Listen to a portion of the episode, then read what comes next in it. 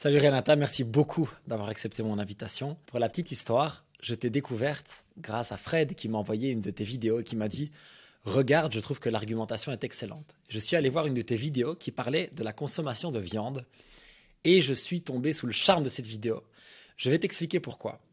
Parce que non seulement, alors, on était en accord sur certaines choses, mais ça, c'était pas important. Ce qui était très important, c'est que tu avais cette capacité à affirmer des choses avec beaucoup d'aplomb et à la fois à rester ouverte et sympathique. Et ça, c'est pas toujours facile. et donc, je trouve que ce, juste milieu, il était, il était très précis, il était très bien, très propre. Et du coup, je voulais absolument parler avec toi parce que je trouve que tu as des arguments différents, tu as un point de vue différent. Et ça fait vraiment, c'est très rafraîchissant. Donc, bienvenue Renata sur mon podcast. Merci beaucoup, Jack. C'est un honneur pour moi d'être là avec toi aujourd'hui. C'est très cool. On va parler donc justement de consommation de viande. Euh, pas parce qu'on va faire l'apologie de la viande, mais parce qu'on va vouloir prendre des faits objectifs et expliquer les pour, les contre, qui va faire quoi et dans quel cas. Et tu as un background très précis, très particulier par rapport à ça, qui est que tu as été végétarienne pendant longtemps. Si j'ai bien compris, plusieurs années, c'est ça? Dix ans. Pendant dix ans. Et aujourd'hui, tu fais des vidéos sur ta chaîne YouTube en disant que la consommation de viande est tout ce qui est plus naturel et qu'il faut manger de la viande. Voilà. C'est vraiment très, très intéressant. OK. Donc, ce qu'on va faire, c'est que tu vas nous raconter, si tu es d'accord, justement, ce parcours. Pourquoi tu es devenue végétarienne? Qu'est-ce que ça t'a apporté aussi? Parce que je pense qu'il y a beaucoup de bénéfices à être végétarien si c'est bien fait. Et puis, qu'est-ce qui t'a fait changer d'avis? D'accord. Donc, euh, pour bien contextualiser la chose, hein, parce que je pense à chaque fois que nous devons contextualiser les choses, euh, très honnêtement, en regardant en arrière, je pense que j'ai décidé de devenir végétarienne. C'était. Euh, voilà, je voulais impressionner certaines personnes. Je voulais aussi appartenir à un certain groupe. J'en avais que 19 ans à l'époque. Donc voilà, c'est une chose, voilà, mène à l'autre. Et finalement, je vois que c'est ça, en fait. J'étais pas mal influencée. Et c'est dommage aujourd'hui en voyant que euh, un grand changement dans ma vie et un grand impact dans ma santé a été euh, causé par ça, finalement. Mais voilà, hein, nous sommes des êtres humains, nous avons besoin d'être acceptés, nous avons besoin d'être aimés. Et des fois, on est prêt à tout pour y arriver. Donc, euh, j'ai été euh, diagnostiquée en ayant des ovaires polykystiques, qui est un problème métabolique très jeune. Donc, j'ai toujours été euh, en surpoids. Et voilà, ça a été très compliqué parce que, bah, comme j'ai déjà expliqué dans d'autres vidéos, et comme les gens le savent très bien, ceux qui sont en surpoids, qui ont été en surpoids pendant très longtemps, c'est que c'est très compliqué parce qu'on essaye tout ce qui est voilà, conseillé ouvertement par le professionnel de santé, par les médias. Et on peut y parvenir, on perd du poids, sauf que c'est très compliqué de garder le poids stable, enfin. C'est-à-dire que, bon, voilà, à 19 ans, j'étais grandement en surpoids même. Euh, et donc, arrêter de manger de la viande m'a permis de perdre beaucoup de poids. Et assez rapidement, pour la simple raison que, est-ce que c'est donc la viande qui m'a fait grossir? Eh bien, c'est que quand on devient végétarien il y a très très longtemps, c'est-à-dire qu'il n'y avait aucune option végétarienne à l'époque, j'ai commencé à cuisiner beaucoup plus à la maison. Donc ma, mon alimentation, elle a été beaucoup plus qualitative parce que j'ai mangé plus de légumes, chose que je ne faisais pas auparavant, et j'ai commencé également à consommer des aliments bruts.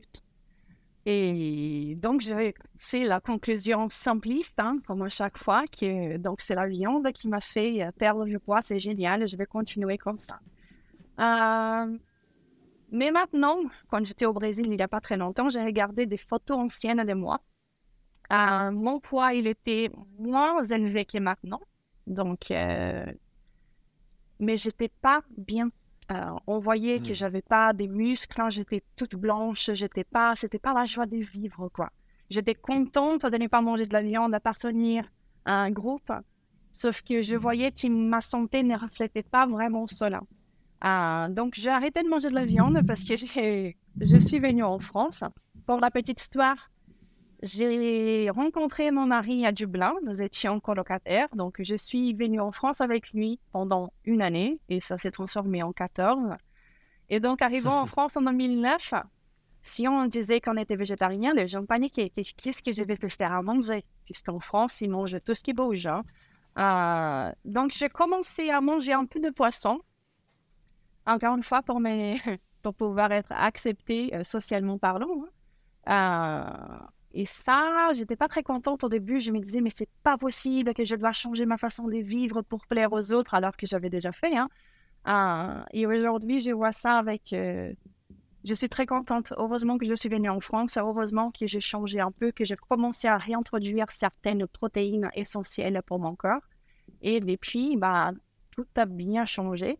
Euh, j'ai pu aussi perdre du poids en consommant plus de protéines. Mais j'ai gardé quand même qui la consommation de, des œufs et du poisson. Juste que je tombe enceinte pour la deuxième fois. Et là, j'ai une folle envie de consommer de la viande. Et j'ai travaillé déjà avec la nutrition. Les faits étaient devant moi, je les savais. Euh, je savais déjà que tout, euh, toutes les études que je me basais pour euh, justifier le fait que j'étais végétarienne, ils ont été soit sponsorisés, soit demandés d'être faits par l'industrie des aliments transformés pour remplacer la viande et que la viande était très bonne pour la santé. J'avais léché devant moi, mais je ne voulais pas parce que comme je te disais déjà tout à l'heure, quand on choisit d'être végétarien, ce n'est pas simplement un choix que tu fais euh, de manger certaines choses plutôt que d'autres. Cela devient euh, ta, personnalité entière en fait. Végétarien. Ton identité. Voilà, c'est mon identité, c'était mon identité. D'ailleurs, on ne dit pas euh, je mange végétarien, on dit je suis végétarien. Tout à fait, je suis végétarien. C'est très, intéressant, très intéressant parce qu'en français, on va dire, on ne dit pas je mange carnivore, on dit je suis carnivore. On ne dit pas je mange végétarien, je suis végétarien. Et ça, c'est pour moi une énorme distinction à faire. Ouais, c'est hyper puissant parce que ça veut dire que tu t'identifies comme ça. Et ça, c'est un truc, à partir du moment où on s'identifie d'une certaine manière, consciemment ou inconsciemment, on va faire tous les choix pour correspondre à cette identité. Donc on voit ça par exemple dans le milieu de l'argent, tu vois, moi je ne suis pas riche. Parce que les riches, c'est le mal. Tu vois, je te donne un exemple. Moi, dans mon éducation, par exemple, être riche, c'était mal.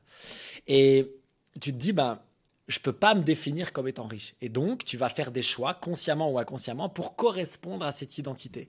Et donc, nous, notre domaine, c'est l'alimentation en tout cas sur ce podcast. Et là, on voit vraiment à quel point c'est très très fort et à quel point c'est difficile pour quelqu'un qui a choisi d'être végétalien, végétarien, etc., qui dit qu'il est comme ça et d'accepter de faire un changement. Pourquoi? Parce que c'est aller à l'encontre de qui je suis depuis des années. Et pas seulement de ce que je fais, pas seulement d'une idée. En fait, c'est comme tu le disais, l'idée, je trouve, ce serait de pouvoir débattre d'une idée. Par exemple, toi et moi, on pourrait ne pas être d'accord sur quelque chose et dire, tu sais, moi, mon idée, c'est ça, toi, ton idée, c'est ça. Mais on n'attaque pas la personnalité de la personne, on n'attaque pas son identité. On, on attaque, entre guillemets, son idée. Et c'est tellement différent. Et je trouve que là, tu as eu vraiment quelque chose d'assez exceptionnel, qui a été la capacité de te remettre en question. Et ça, c'est un process, je trouve, dont il faut parler. Oui, et comment est-ce que tu y es arrivé? Alors, je pense que cette espèce de révélation lors de ta deuxième grossesse, elle a dû jouer énormément. Mais comment est-ce que tu es arrivé, comment est-ce que tu es parvenu à dire, OK, j'ai été végétarienne ou j'ai mangé végétarien pendant 10 ans, et maintenant, en fait, la viande, elle est utile, elle est nécessaire ou en tout cas utile dans ma vie Écoute, je l'ai accepté. Quand j'ai ressenti cette envie, je me suis dit quand même c'est quelque chose de puissant, je le ressens en moi, j'en ai besoin. Et je pense également qu'avec le travail que j'avais déjà commencé depuis euh, deux ans avant ma, deuxième grossesse, euh, j'avais déjà remarqué à quel point c'est important d'être ouvert, d'avoir de l'humilité, et c'est même ça l'esprit scientifique. Ce n'est pas je vais me contenter d'un fait scientifique, donc je vais le suivre pendant toute ma vie. Il faut qu'on se laisse ouvert pour entendre toujours les deux, les trois, les quatre, cinq côtés de l'histoire. Parce que c'est comme ça qu'on fait avancer les choses. On ne peut pas rester bloqué dans une bulle pendant des années et se dire que bah, ça me convient, je suis dans une, dans une bulle qui est confortable. Donc je ne vais pas me mettre en détresse et peut-être changer. C'est dur, c'est compliqué en tant qu'être humain, en tant que professionnel. Voilà, c'est compliqué de dire «Hmm, je me suis peut-être trompé. Mais voilà, les choses sont ainsi, la vie est ainsi. On se trompe des fois et c'est normal. On ne peut pas non plus s'attendre à toujours avoir raison surtout. Et donc, je pense que c'était ça qui m'a laissé quand même bien ouverte à me dire que, allez, voilà, peut-être que euh, ce serait bien d'essayer autre chose. Et comme je l'ai senti fortement, je l'ai essayé. Ça n'a pas été simple puisque bah, après dix ans des constructions dans ma tête qui, ben voilà, manger un animal, c'était mal. Euh, j'avais ce besoin physiologique, mais ça a été compliqué quand même d'incorporer cela dans mon quotidien, même parce que les carences créées par le manque de la viande peuvent aussi te faire avoir un dégoût envers la viande. C'est quelque chose de normal et très courant. Euh, mais voilà, je pense que ça a été quelque chose d'impressionnant. Mes parents rigolent énormément en disant Mais ce n'est pas possible que maintenant tu as une chaîne YouTube, que tu parles de l'importance de la viande, alors que tu nous as antiquinés pendant 10 ans de ne pas manger de viande. Hmm, j'imagine très très bien, oui. Voilà, et, je euh, pense aussi hein, qu'on voilà, on a Aujourd'hui, tout est très clair pour moi parce que bah, c'est quelque chose qui me tient à cœur parce que j'ai aussi senti quand même extrêmement bête d'être tombée si rapidement et si simplement euh, dans une idéologie qui n'avait pas d'effet scientifique. C'est comme tu disais tout à l'heure. Nous pouvons avoir des opinions, mais c'est bien d'avoir des opinions. Mais il y a des opinions et il y a des faits. Et on ne peut pas aller contre des faits avec des simples opinions. Nous devons quand même euh, et je pense que nous sommes tous adultes, nous pouvons prendre nos décisions et faire ce qu'on veut. Mais par contre, nos opinions seules ne vont jamais pouvoir aller contre des faits. Et la viande est un aliment qui est extrêmement dense en nutriments et qui est extrêmement bien et excellent même pour la santé humaine. On va, on, va en reparler. Je, je, voulais faire une petite parenthèse avec toi là-dessus, sur ce qu'on appelle le biais de confirmation. Euh, c'est-à-dire que lorsque j'ai une idée en tête, particulièrement lorsque je vais faire des recherches, c'est extrêmement facile de ne trouver des sources qui vont faire que aller dans mon sens. Et je vais te donner mon exemple récemment parce que j'ai euh, une de mes nièces qui mange euh, végétalien, végétarien, ça dépend un petit peu, mais surtout végétarien. Et donc on a une discussion ensemble à ce sujet et j'essaie de prendre du recul parce que si tu veux, moi, avec mes propres recherches, je sais que le végétarisme n'est pas optimal pour la santé humaine, mais on peut très bien fonctionner avec, tout comme le végétalisme dans notre société actuelle, parce qu'on peut se complémenter en fer, en vitamine B12, etc. Malgré tout, ce ne sont pas des diètes optimales. Et pour certaines personnes, particulièrement les gens qui ont des problèmes d'intestin, d'inflammation chronique, etc., ces alimentations-là posent de gros problèmes parce qu'elles sont toujours riches en glucides et très souvent en lectine, etc. Et donc, pour ma part, c'est absolument exclu de manger comme ça pour moi. Mais je me dis, j'ai besoin de comprendre. J'ai besoin de comprendre les arguments que ma nièce me donne parce qu'elle me parle d'environnement, de respect des animaux, etc. Et donc, j'ai fait des recherches de mon côté. Et ce qui est très impressionnant, c'est à quel point, après 24 heures, je me suis rendu compte que toutes les recherches que je faisais, forcément, allaient dans mon sens. Naturellement, tout simplement parce que quand je tape sur Google ou quand je tape sur YouTube, YouTube et Google connaissent mes sources préférées. Et donc, ils vont commencer par me donner mes sources préférées, des gens qui sont déjà convaincus que la viande a du sens, des gens qui sont déjà convaincus que l'environnement euh, ne souffre pas tellement de la consommation de viande, etc., etc. Et donc, après 24 heures, je me dis, OK, maintenant, il faut que je prenne le contre-pied, que je me mette dans la place de quelqu'un qui mange végétarien ou végétalien et qui veut des arguments qui vont dans son sens. Et donc, je suis allé choisir des chaînes YouTube du style euh, Mike the Vegan, tu vois. Et le gars qui se définit comme ça et qui fait des vidéos. Et je suis allé écouter ça. Et c'est là que j'ai vu à quel point c'était difficile de changer d'avis parce que à ce moment-là, la personne amène des arguments qui sont très, très sensés. Et tout comme les gens de l'autre camp ne donnent des arguments qui vont que dans un sens. Et donc tu te retrouves soit à écouter des gens qui ne vont que dans ton sens, soit des gens qui vont que contre toi. Et donc c'est très difficile de t'y retrouver en fait, parce qu'il n'y a aucun juste milieu, il n'y a aucune possibilité de discuter des deux côtés. Et donc là, je te, rejoins vraiment à 100%. Si on met une balle entre nous deux avec un 6 dessus dans mon sens, toi tu verras un 9. Et donc le jeu, c'est de pouvoir se dire qu'il faut absolument qu'on se mette dans les yeux de l'autre pour pouvoir comprendre le schéma, la discussion. Et donc j'ai trouvé des arguments par rapport au végétarisme, au végétalisme, etc., que je trouvais très très pertinents sur euh, le bien-être animal, etc., ou en tout cas que dans la peau de cette personne-là, je pouvais comprendre. Malgré tout, si on parle de santé humaine optimale, pour le moment en tout cas, en 2023, je pense que nous sommes omnivores. Je pense que nous sommes omnivores et que la plupart des végétaux sont des aliments de repli ou d'opportunité. J'ai entendu ça récemment, tu vas me donner ton avis. L'humain est opportunivore. J'ai trouvé ça extraordinaire. En gros, ça veut dire on dit également qu'il y a des herbivores qui sont euh, opportunistes finalement. Et donc, je, me suis amusée à regarder des vidéos des cerfs dans la nature qui mangeaient des petits oiseaux et tout ça. Enfin, c'est pas que ça me fasse rire, hein, soyons bien clairs, mais le fait que même un herbivore, quand il a l'opportunité, il va être opportuniste et il va consommer même des aliments qui ne sont pas vraiment euh, compatibles avec, ça, avec son système digestif j'ai trouvé ça assez fascinant. J'ai vu les mêmes choses que toi. Et l'idée, c'était de dire que la raison pour laquelle les herbivores ne mangent pas d'autres animaux, la première raison, c'est parce qu'ils n'ont pas les moyens de chasser, parce qu'ils sont incapables de le faire. Et donc, ils se sont adaptés au fur et à mesure du temps à consommer les végétaux et à en retirer, eux, ce qu'il leur faut, ce que nous ne savons pas faire pour certaines choses comme les fibres comme la cellulose. Et c'est assez passionnant de voir en fait que nous sommes beaucoup plus capables de nous adapter à l'environnement que d'autres euh, animaux, mais que malgré tout, il est possible que nous ayons une diète optimale. Et je voudrais juste que tu me donnes ton avis là-dessus. J'ai l'impression que la diète optimale dépend aussi énormément de notre patrimoine euh, ancestral.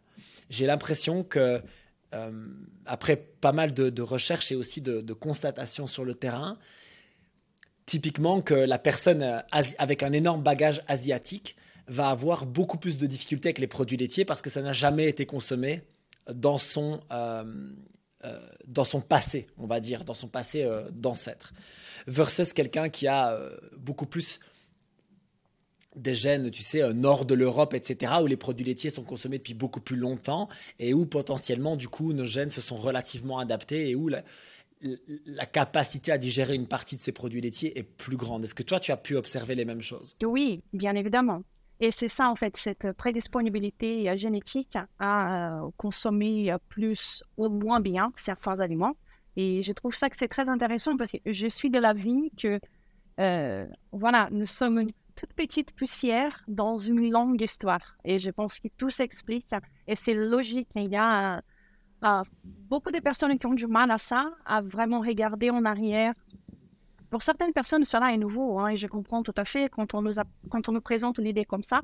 Euh, des fois, les gens n'ont pas toutes euh, les chaînes de l'évolution dans leur tête parce que voilà, les études, ça monte à très loin. Et d'ailleurs, pour ceux qui veulent apprendre d'une façon assez sympathique, il y a toujours euh, C'est pas sorcier qui peut expliquer ça d'une hmm. façon extrêmement sympathique. Mes, mes enfants en adorent. Et moi aussi, d'ailleurs, parce que je pense que c'est une façon simple d'expliquer et c'est important de les comprendre. Ben, nous avons commencé à consommer certains aliments qu'il y a 10 euh, 000 ans. Ce n'est pas beaucoup. Euh, alors que nous avons des évidences anthropologiques qui nous montrent que nous consommons la viande au moins pendant depuis 2,6 millions d'années. C'est énorme. Donc, c'est-à-dire que depuis le début, c'est ça qui va nous distinguer. Il y a beaucoup de personnes qui aiment dire oui, mais nos grands ancêtres, ils étaient végétariens. Mais ça fait trop longtemps de ça. Ça fait très longtemps qu'on n'est plus végétarien et c'est en fait, on entre euh, quand on a commencé à introduire dans l'alimentation humaine la consommation de viande, qui nous, nous avons pu nous différencier de ces ancêtres végétariens par la diminution de l'intestin et par l'augmentation du cerveau. Donc, c'est quelque chose qui fait partie de notre alimentation depuis très longtemps. Et d'ailleurs, nous avons euh, une étude scientifique qui a été sortie en 2016 qui a étudié 40 euh, populations traditionnelles encore dans le monde, c'est-à-dire qu'ils habitent un peu, euh, ils ne sont pas dans, dans la société, ils sont quand même assez isolés. Et ils ont tout quelque chose en commun, c'est qu'entre 40 et 60 de leur alimentation, ce sont des aliments d'origine animale. Donc voilà, c'est aussi, on n'a pas besoin de regarder euh, si loin que ça pour voir que ce qui est naturel dans la nature, c'est que nous, les êtres humains, nous consommons, nous devrions consommer assez d'aliments d'origine animale parce que ce sont les aliments les plus euh, densément riches pour nous. Et en fait, c'est magique. Il y a des gens qui disent, vous voyez, une vache, elle va manger que de l'herbe et elle va produire une excellente source de protéines pour nous.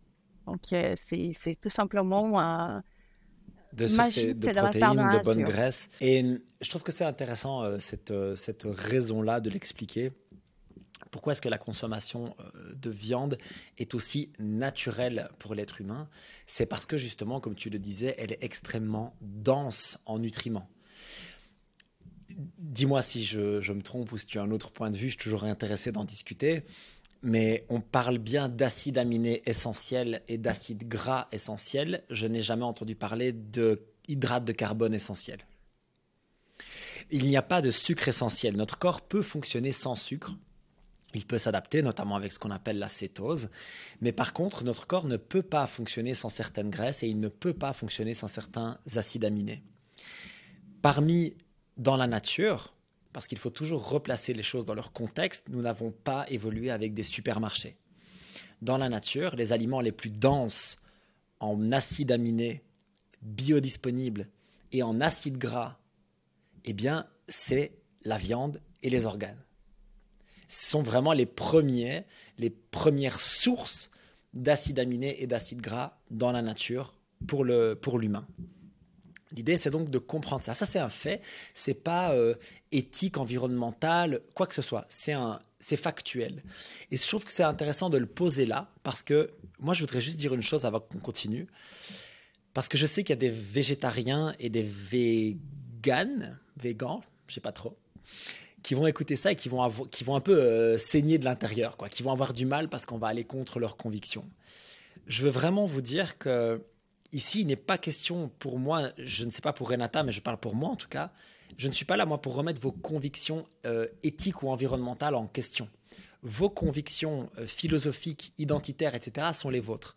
Par contre, parler de faits et parler de faits dans des études dans l'histoire, l'évolution humaine, comme tu viens de le faire et qu'on va continuer de le faire, mais aussi des faits anecdotiques, tout ça, ce sont des choses qui peuvent juste nous ouvrir euh, l'esprit et peut-être des choses différentes. D'ailleurs, j'ai récemment testé le régime 100% carnivore et j'ai pu constater qu'il y avait de grands bénéfices dedans, tout comme il y avait de grandes difficultés et moi je pense des limitations à cette façon de manger.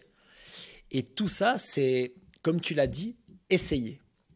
Je pense que, à moins que ce soit vraiment trop compliqué au niveau de vos convictions, si vous êtes carnivore, végétarien, végétalien, peu importe, ça vaudrait la peine d'inclure un petit peu de l'autre côté et de voir comment vous vous sentez factuellement. Quand toi, tu as réintroduit la viande, tu dis que ça a été difficile parce qu'il y avait un certain dégoût. Mais en termes de santé, d'énergie, etc., tu as ressenti rapidement le, bénéfice ou c'est quelque chose qui est venu un petit peu plus tard? En trois jours. En trois jours, c'était fait. C'est incroyable. Euh, écoute, ce que je te disais tout à l'heure, et, moi aussi, je ne mets pas en question le choix de personne. Qui suis-je pour remettre en question le choix qui, qui, en fait, ça. ça ne me concerne pas du tout. En fait, chacun fait ce qu'il veut. Et je pense que c'est ça, en fait, la beauté de la chose.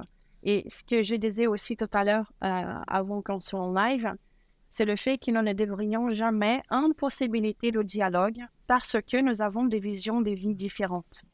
Euh, j'ai des amis qui sont végétaliens et j'ai des amis qui ben voilà, sont complètement différents de moi. Cela ne devrait pas impossibiliter le fait qu'on puisse bien s'entendre, nous sommes des humains et nous voulons tous à peu près la même chose.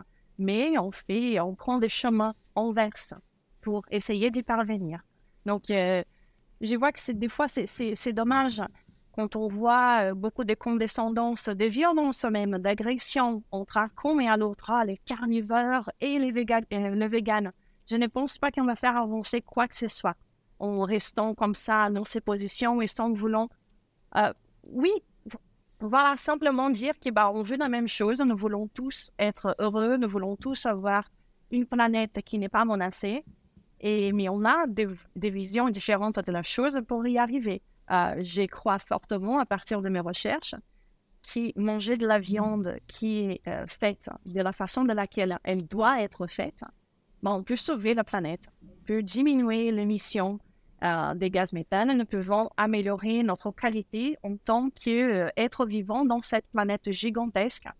mais voilà, on a des informations qui sont erronées, qui sont tendancieuses, et qui à chaque fois euh, vont nous dire des choses comme euh, il faut arrêter de manger de la viande pour sauver la planète. Alors que si on regarde vraiment le fait, ce n'est pas vraiment ça. Donc, je pense qu'on peut essayer euh, de parler de ces limitations, comme tu disais tout à l'heure, et je pense que c'est très honorable de ta part de vouloir comprendre ta nièce. Parce que c'est aussi, en fait, la relation humaine. On doit se comprendre. Parce que sinon, on est déconnecté. Et quand on se déconnecte, parce que si je vais dire que ah, les personnes qui ne mangent pas de la viande sont des ignorants, ou bien les personnes qui sont végétaliennes vont dire Ah, Renata mange de la viande, donc elle est horrible, c'est une mauvaise personne. Donc on va déshumaniser l'humain et on va pas avancer en fait. Et je pense qu'on est là pour avancer, on est là pour essayer de faire les choses, de rendre les choses meilleures. Ah, donc je pense que c'est important d'avoir cette ouverture d'esprit et, de, et même d'aller regarder des vidéos qui vont à l'encontre de ce que tu penses pour que tu puisses toi-même euh, apprendre plus sur bah, tes bases à toi. Et voilà, je pense pas qu'on devrait se retenir et je pense qu'on devrait tous avoir l'esprit euh, plus critique et être plus ouvert. Mm. Et en ce qui concerne ce que tu disais tout à l'heure sur la... qu'il n'existe pas de, de, glucides qui soient essentiels, euh, oui. Je ne suis pas pour autant extrêmement partante pour dire que tout le monde devait, devrait éviter euh, toutes sortes de glucides de leur vie. Je pense que, encore une fois, on regarde en arrière et je pense que, par exemple, Certains légumes racines peuvent être euh, tout à fait bien consommés, bien digérables par nous, hein, par notre système digestif, sans que cela ait des impacts négatifs. Et là, on va aussi toujours rentrer dans la même chose. Euh, ce n'est pas simplement les glucides qui sont problématiques, ce sont aussi les sources des glucides. Et euh, le problème, souvent, vient quand c'est des aliments très transformés, ultra transformés même, qui ne sont pas, ne sont pas compatibles avec notre cœur.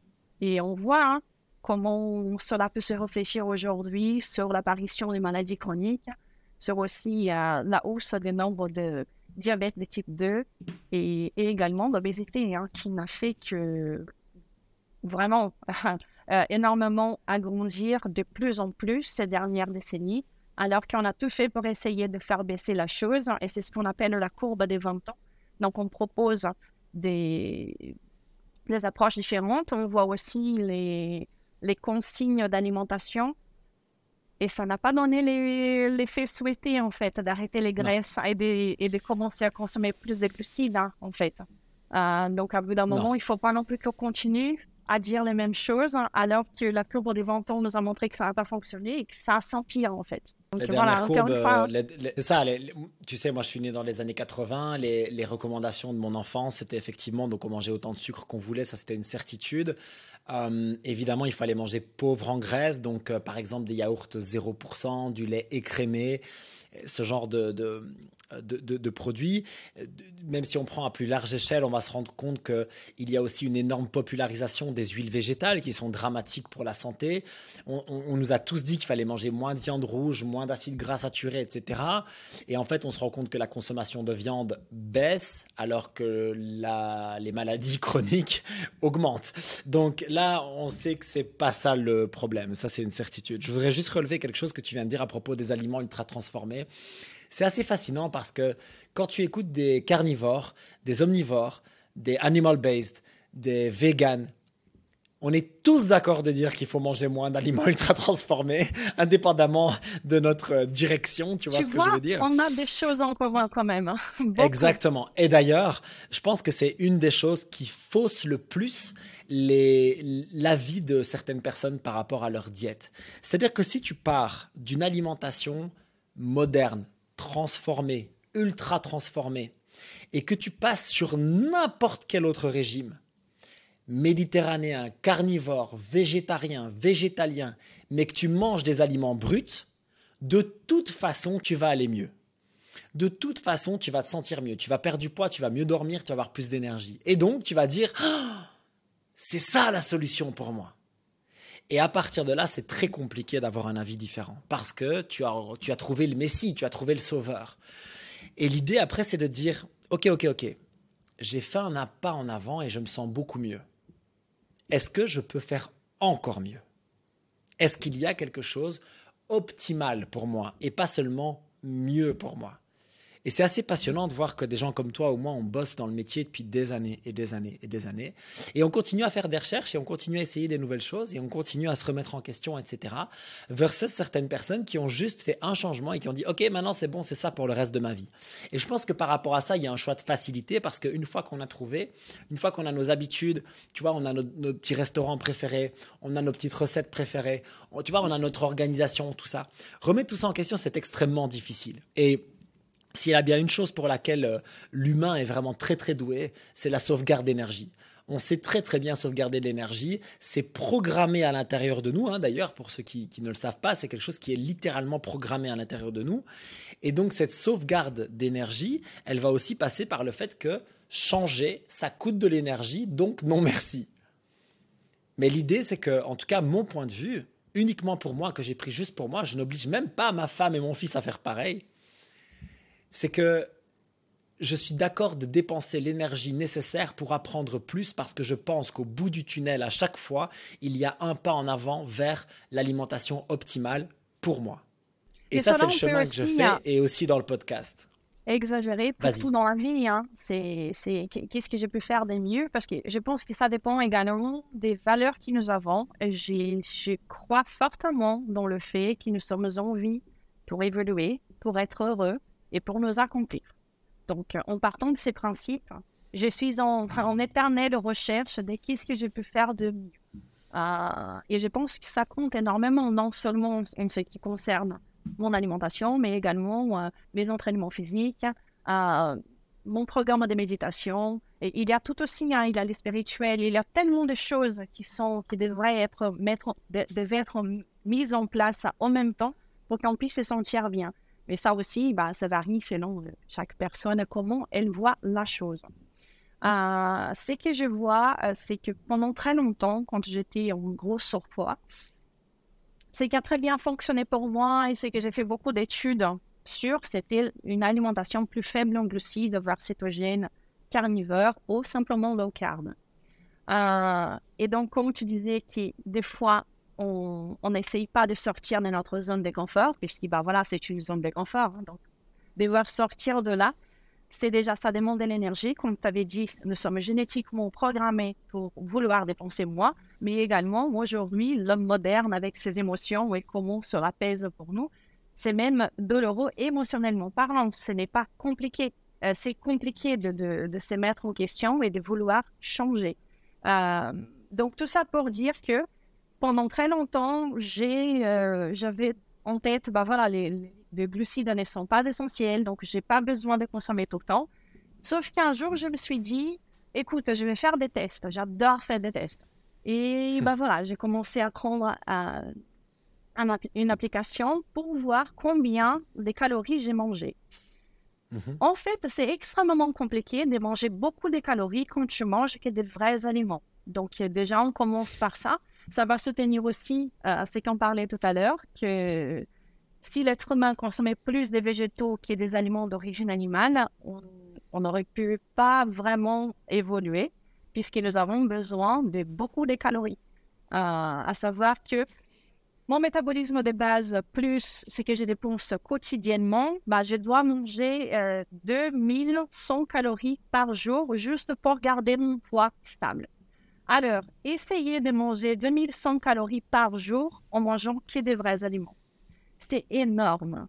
Et donc, euh, la seule façon pour nous de manger plus de ce que nous avons besoin, c'est quand nous trompons nos hormones, notre système hormonal, en consommant des aliments qui ne sont pas adaptés euh, pour nous. Et là, on voit ces aliments euh, ultra processés, ultra transformés, qui sont richissimes en énergie et richissimes en, énergie parce qu'ils sont riches en lipides à la fois et aussi en glucides. Euh, donc, quand on part déjà de ce principe que nous devrions arrêter ces aliments, nous voyons que nous avons déjà toutes les personnes qui ont envie d'avoir une bonne alimentation, bah, elles, ont ça en commun. On, on, sait où se trouve le problème. Donc après, on va se perdre dans les détails simplement. On va essayer de dire que c'est des glucides ou bien c'est la consommation de viande. On essaye de trouver des réponses simplistes à des questions qui sont trop complexes. En fait, c'est comme je dis aussi à chaque fois, le corps est une machine biologique extrêmement élégante. Je n'ai pas d'autre mot pour définir le corps humain qui est élégant. C'est extrêmement beau, c'est fascinant. On ne peut pas s'attendre euh, à trouver une petite solution, que c'est juste un petit détail, ça va résoudre tous nos problèmes. C'est tout un ensemble. Euh, et donc, je ne pense pas que ça soit euh, logique, ni positif ou productif même, de s'attaquer simplement à certaines petites choses. Je pense que tout fait partie d'un ensemble. Mm. Mais voilà, je me pose aussi la question, je sais qu'aujourd'hui, le véganisme, c'est quelque chose qui est devenu possible grâce à la supplémentation. D'ailleurs, je pense que si on veut avoir une conversation, un dialogue réaliste et honnête, euh, voilà, on, doit quand même euh, mettre quelques règles en disant que ben voilà, on, sait que aujourd'hui on peut avoir des supplémentations. D'ailleurs, je conseille à toutes les personnes qui sont euh, véganes ou même végétariennes d'aller voir s'ils n'ont pas besoin de supplémentation. Il n'y a pas de honte à voir, hein. on est tous grands ici. On prend nos décisions et on assume jusqu'au bout. S'il faut prendre des suppléments, allons-y, il n'y a pas de problème. Euh, sauf que je ne peux pas m'en empêcher de demander que est-ce que si mon alimentation elle a besoin d'être supplémentée et autrement supplémentée, comme dans le cas du véganisme, est-ce que je peux considérer ça comme en étant euh, une façon euh, saine de me nourrir? Optimale. Hmm. Optimale, exactement. Même éthique, puisque ben voilà, il y a beaucoup de choses qui se mettent aussi hein, dans la fabrication des suppléments, dans la distribution. Enfin, tu vois, le, la discussion, elle peut le durer des heures, infini, des semaines. En fait. Ouais, ouais, ouais. ouais. ouais le dialogue est infini, euh, ça c'est une certitude. Euh, je, voulais te poser une question parce que tout, tout à l'heure tu nous as dit, euh, moi j'ai ressenti les bénéfices de la viande, etc. Et en fait j'ai une autre, une autre amie qui est végétarienne depuis une éternité et qui me dit, alors là, avec ma grossesse, j'ai eu envie de viande tout le temps. Un truc de fou. Mais vraiment, un truc de fou. Et elle dit, bon, bah là, c'était plus pour moi que je le faisais, c'était pour mon enfant. Et donc, j'ai mangé de la viande pendant ma grossesse. Et depuis, j'en mange, elle me dit, euh, une à deux fois par mois. Donc voilà, ok? Donc parce qu'il y a un ou deux plats vraiment qu'elle adore, elle dit, bon. Et euh, je voudrais que tu expliques en quoi la consommation de viande pour un végétarien ou un végétalien va apporter des bénéfices. Quels bénéfices factuels, en tout cas toi tu as ressenti déjà pour commencer, et qu'est-ce qu'on peut peut-être attendre de cette consommation euh, de viande dans le cas d'un végétarisme ou d'un végétalisme? Écoute, il y a plein de choses qui peuvent jouer là-dessus. Euh, bien entendu, des fois on, on essaye de simplifier les choses et on va se dire que ben, voilà, quand on est végétarien ou on est vegan, les seules choses qui vont manquer, c'est la B12.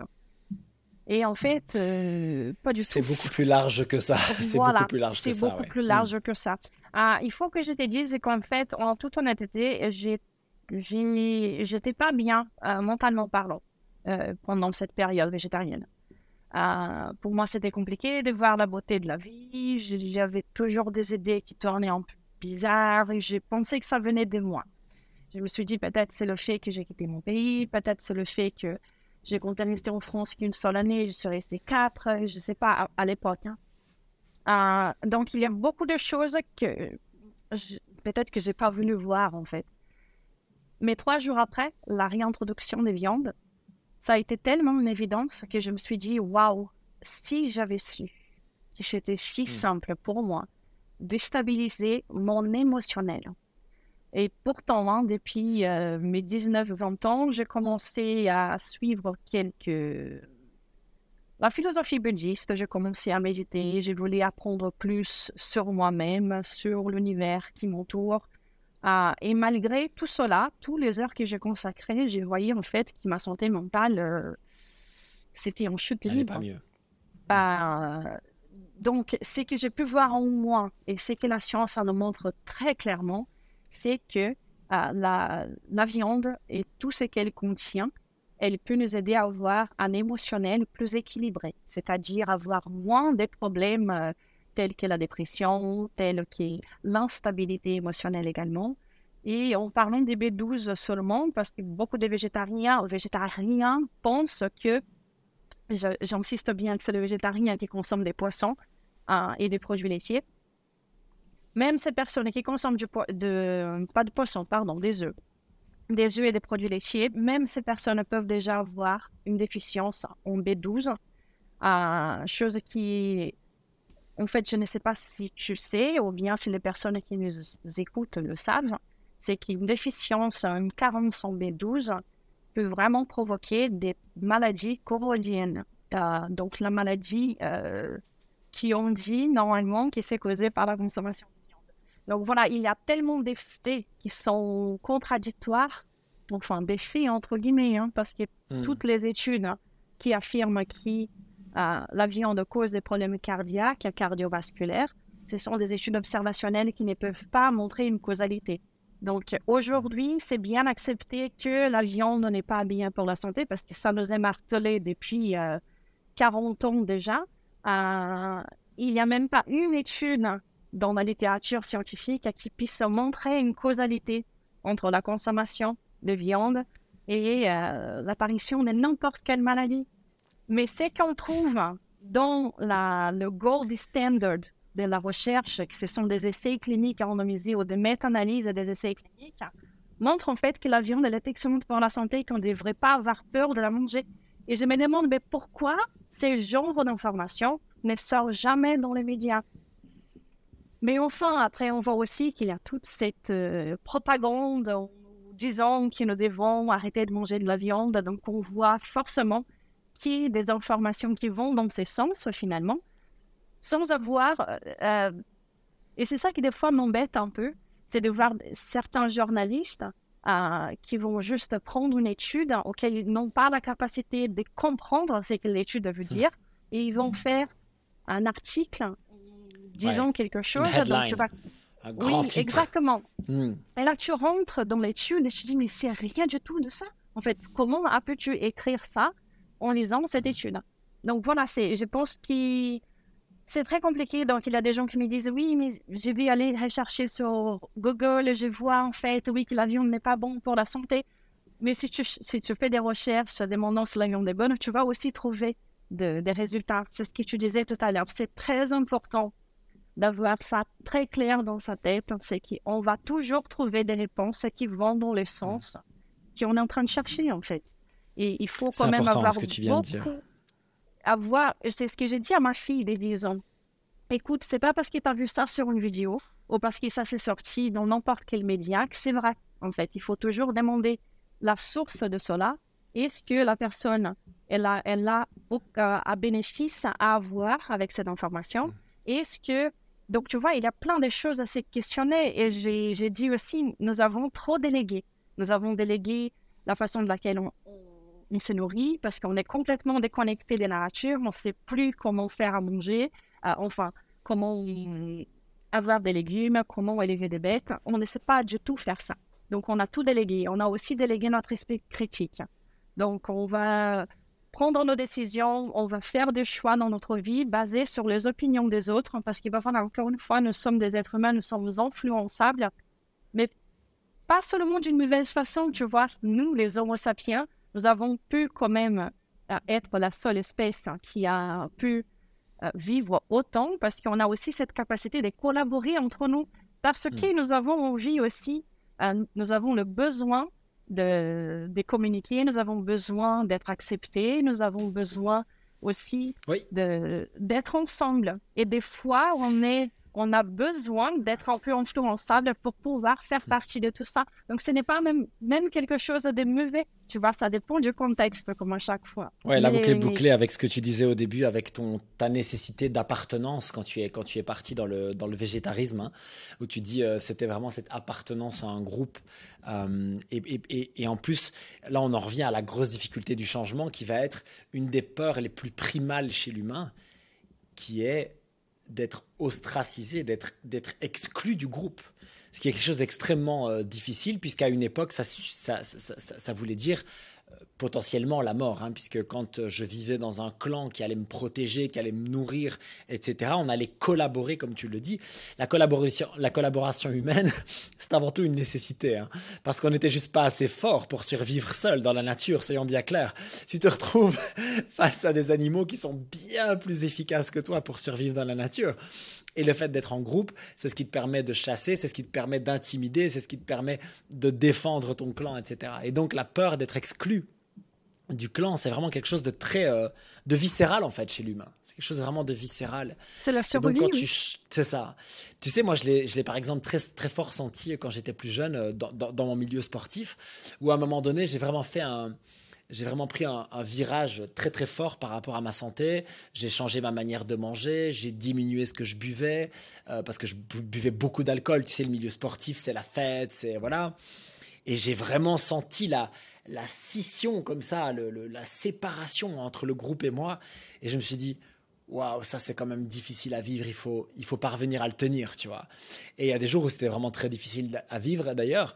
Et, euh, et maintenant, je le prends avec beaucoup de recul parce que je, je refréquente le même cercle sportif.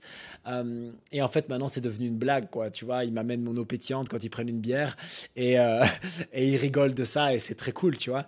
Mais effectivement, la transition, le moment où tu changes, t'as quand même un peu l'impression qu'on arrache le sparadrap et, et c'est pas c'est vraiment pas évident quoi donc tu, étais sur les bénéfices de la viande avec la avec la B12 euh, et donc tu parlais vraiment de cette stabilisation émotionnelle. Est-ce que ça vaut pour les hommes et pour les femmes ou est-ce que c'est plus un trait euh, féminin par, de par le fait avec euh, les, règles etc ou est-ce que c'est vraiment non c'est un fait neurologique. tous les humains? C'est tous les humains finalement, parce que du coup, on voit qu'il y a cette structure qui est euh, brisée quand il n'y a pas assez de nutriments essentiels qui viennent dans notre alimentation. Tu vois, je pense que si on part du principe hein, que si on, analyse, si on analyse les aliments d'origine animale et on voit que ce sont les seuls aliments qui ont tous les micronutriments essentiels pour nous dans des bons ratios, c'est déjà un très bon indice de la nature et quels mm. sont les aliments qui devraient être la base de notre alimentation. Bien sûr qu'après, on pourra demander plein de choses, on pourra aussi essayer de questionner plein de choses, mais ça, c'est, ça, c'est le fait finalement. Euh, voilà, tout y est. Tout y est. Et ce que nous voyons, c'est oui. Euh, juste pour répondre à ta question, donc oui, c'est euh, homme comme femme, c'est une structure neurologique qui est mise en épreuve lorsqu'il n'y a pas les micronutriments qui sont essentiels pour son bon fonctionnement. C'est puissant quand même. Très, euh, très puissant, Nous voyons également qui... Euh, et ça ça, ça, ça, me touche à cœur. Je sais que ça te touche aussi parce que tu as aussi des enfants. Tu as un enfant, ouais. Euh, oui. Et c'est ce que je dis aussi à chaque fois. Quand ma première fille elle est née, j'étais encore végétarienne, entre guillemets, parce que je consommais de temps en temps du poisson. Mais j'ai jamais osé lui donner que des, aliments végétariens, en fait. Je voulais pas qu'elle soit végétarienne. Donc tu savais déjà qu'il y avait un problème. Et pourtant, je ne travaillais pas encore avec la nutrition à ce moment-là, mais je le savais au fond de moi que cette décision n'appartenait pas, ne m'appartenait pas finalement. je ne sais pas, c'était un instinct. Euh, et je suis très contente d'avoir respecté mon instinct et de ne pas avoir euh, obligé ma fille de faire pareil puisque aujourd'hui, avec euh, le recul et également avec les données scientifiques que j'ai pu voir, c'est qu'on met en danger énormément les développements cognitifs de nos enfants quand on va les priver des aliments auxquels ils ont besoin. C'est, c'est, même pas questionnable. Les mille premières journées, jours de l'enfant, la consommation d'aliments euh, d'origine animale sont essentielles. C'est mmh. même pas, on peut essayer, de, non, ce n'est même pas discutable. C'est extrêmement important. D'ailleurs, on voit aussi que euh, il y a un monde qui sépare les États-Unis de la France. Et des fois, je, vois qu'il y a beaucoup de choses qui sont mises dans le même panier, alors que ça ne devrait pas du tout être le cas. Euh, aujourd'hui, le courant aux États-Unis, c'est, ben voilà, on va tous devenir plant-based, on va manger de moins en moins de viande, parce qu'ici, l'élevage est trop intensif. Et donc, euh, ces informations nous arrivent à nous en Europe comme en étant euh, une certitude. Ici, c'est pareil. Ce n'est pas pareil. Donc, je vois aussi qu'en commençant par ça, il y a beaucoup de choses erronées, tendancieuses qui sont dites de façon euh, comme ça. C'est juste balancé euh, pratiquement tous les jours dans les médias. mais par exemple, les gens en Afrique qui n'ont pas autant de disponibilité d'aliments d'origine animale. D'ailleurs, il y a même une étude qui a été faite au Kenya avec des enfants qui mangeaient à l'école, hein, parce qu'ils euh, voilà, restaient toute la journée, c'est un peu comme en Europe aussi. Ils mangeaient à la cantine et ils mangeaient une préparation qui était faite avec euh, des légumes, genre une soupe en fait, un ragoût.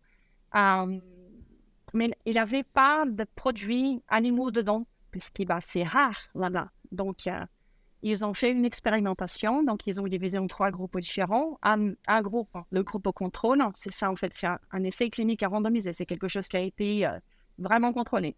Donc, le groupe contrôle n'a rien changé. Donc, il a continué à consommer ses ragoûts seulement avec des légumes et quelques légumineuses. Le deuxième, ils ont mis un peu de lait. Et le troisième, ils ont même mis un peu de viande. Euh, et ces enfants-là, ils ont eu 47% de plus euh, d'augmentation dans leur capacité cognitive parce qu'ils ont consommé de la viande.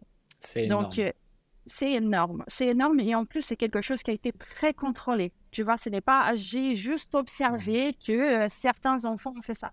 Non, on a pu contrôler cela. Donc, c'est assez puissant. Je pense qu'on ne peut pas continuer à fermer les yeux parce que cela va heurter notre, euh, je sais pas, notre euh, vision que nous avons du monde. je pense que peut-être, oui, aux États-Unis, on peut quand même dire que, je pense qu'on est tous aussi sensibles à ça je n'ai jamais rencontré une personne qui soit pour la souffrance animale. Aucune. Même le plus gros viandard qui adore manger du barbecue, il va jamais dire ouais c'est trop bien, on va aller maltraiter des animaux. Ce n'est pas ainsi. Donc nous voulons tous la même chose. Nous voulons avoir une agriculture, nous voulons voir des, élevages qui soient respectueux et qui savent aussi comment respecter le sol. Parce que notre sol, c'est ce qui va définir si notre terre va être en bonne santé ou pas. Et on peut avoir un bon équilibre, même en ayant des élevages, surtout en ayant des élevages. Parce que du coup, euh, il y a, euh, je trouve ça assez intéressant, euh, on voit la quantité gigantesque des herbivores qu'il y avait dans, aux États-Unis, là, les années 1800 et quelques. On va dire quelques pour ne pas être précis, mais c'est un milieu des années 1800. et c'était genre 20, 25 fois de plus de ce que nous avons aujourd'hui des bétails aux États-Unis. Pourquoi que seulement maintenant cela est devenu un problème? Euh, Donc, parce que l'émission de méthane à ce moment-là, il en existait également. D'ailleurs, en France, la, la quantité que nous avons de bêtes, hein, des bétails, de bœufs, hein, je parle de bœufs, c'est 104, c'est non, c'est 10, j'ai même marqué là, 10, 18 000, non, 18 millions 557 millions de bêtes. D'accord? Et nous avons 80 millions, 18 millions à 80 millions d'animaux de compagnie. Et tout ce qui est humain, tout ce qui est vivant va aussi émettre des gaz méthane et cela ne fait seulement partie bah, de quelque chose de, de, de, normal en fait. Cela fait partie de la digestion, cela fait partie de quelque chose qui est extrêmement naturel et je ne sais pas pourquoi on choisit seulement de s'inquiéter de l'émission de méthane de la part des bœufs, alors que les plantations de riz émettent euh, beaucoup plus. Donc, tu vois, c'est ça en fait, c'est cette attention sélective. Euh, on va juste s'attaquer à ça parce que, ben voilà, il faut arrêter ça, sans avoir d'effet pour se baser. C'est ça en fait qui m'embête et c'est ça en fait qui me donne beaucoup de motivation pour continuer à faire des vidéos. voilà. sur ma, sur ma chaîne parce qu'il y a cette attention sélective et il y a, euh, voilà, qui des, effets, qui des, des, études observationnelles qui sortent, alors que nous avons de très bonnes études, des méta-analyses, des études euh, scientifiques, cliniques, qui ont déjà été faites et qui sont disponibles à tout le monde. C'est ça que c'est le pire en fait. Elles sont disponibles à tout le monde. C'est pas qu'à moi. C'est pas moi, j'ai un, endroit où je trouve toutes ces études. Elles sont disponibles à tout le monde. Très, très illisible c'est très très illisible. Hein. Il faut être honnête, honnêtement. Euh, déjà, c'est en anglais la plupart du temps, et en plus, c'est très difficile à lire une étude. Euh, tu sais, euh, enfin moi, j'en lis quand je pense que c'est nécessaire dans mes recherches, etc. À chaque fois, je m'accroche. C'est pas quelque chose d'agréable à faire. Tu vois ce que je veux dire? Ce n'est pas je tout le monde qui peut le faire non plus. Cool, je vais aller c'est vraiment difficile. Et donc la difficulté, je trouve, c'est aussi de pouvoir euh, lire l'étude, mais également comment elle a été faite. Et je voudrais prendre deux minutes, si tu veux bien, là-dessus, parce que tu parles d'études qui ont des difficultés à hum, souligner la causalité. Donc là, on va expliquer juste la différence entre une, euh, une étude euh, contrôlée euh, randomisée et une étude épidémiologique. Parce que la plupart des conclusions que l'on voit dans les médias sortent d'études épidémiologiques. Le fonctionnement, euh, grosso modo, c'est de dire, OK, on va suivre cette population-là et on va leur envoyer des questionnaires tous les X temps et ils vont nous dire ce qu'ils mangent et on va tirer des conclusions de leur état de santé et de ce qu'ils nous disent qu'ils mangent. La première chose, c'est qu'il n'y a aucun contrôle là-dessus. Donc, ça veut dire que si moi, je veux dire que j'ai mangé 0 euh, g de viande ou 4 kg de viande, bah, il suffit que je le dise. En plus, la plupart du temps, les gens ont une extrêmement mauvaise mémoire. Et en plus, ça ne tient pas compte de quelque chose qui est assez dramatique, qui s'appelle euh, Healthy People Bias. Je ne sais pas comment on dit euh, ça en français, mais qui est, on va dire le, le biais des gens en bonne santé. Oui. Voilà. Le biais des gens sains. C'est peut-être ça la bonne traduction. Donc, je vais expliquer le billet de Jean Saint et tu me diras si, je l'ai bien compris ou si on peut ajouter quelque chose. L'idée, c'est de dire que si je compare, parce que la plupart du temps, ces études sont aussi faites aux États-Unis, et aux États-Unis, si l'on compare des gros consommateurs de légumes versus des gros consommateurs de viande, par exemple, on va se rendre compte que le problème n'est pas tellement dans les légumes et dans la viande, mais que ce sont des gens qui ont énormément d'habitudes autour qui sont plus ou moins saines. Alors c'est très cliché ce que je vais dire, je m'en rends bien compte, donc s'il vous plaît ne me reprenez pas là-dessus. Mais un gros consommateur de viande aux États-Unis, ça peut aller avec quelqu'un qui boit plus, qui fume plus, qui a moins d'activité physique, qui a un niveau d'éducation qui est moindre, etc., etc. Versus quelqu'un qui est sensibilisé à l'alimentation végétarienne, végétalienne, ou qui va en tout cas favoriser une grosse consommation de légumes, particulièrement aux États-Unis, je le redis. C'est quelqu'un qui a potentiellement des habitudes comme faire de la méditation, comme faire du sport, comme ne pas boire, comme ne pas fumer, etc., etc. Et toutes ces datas-là, qui ne sont que très rarement prises en compte dans ces études, vont en fait avoir une, différence, euh, un impact énorme.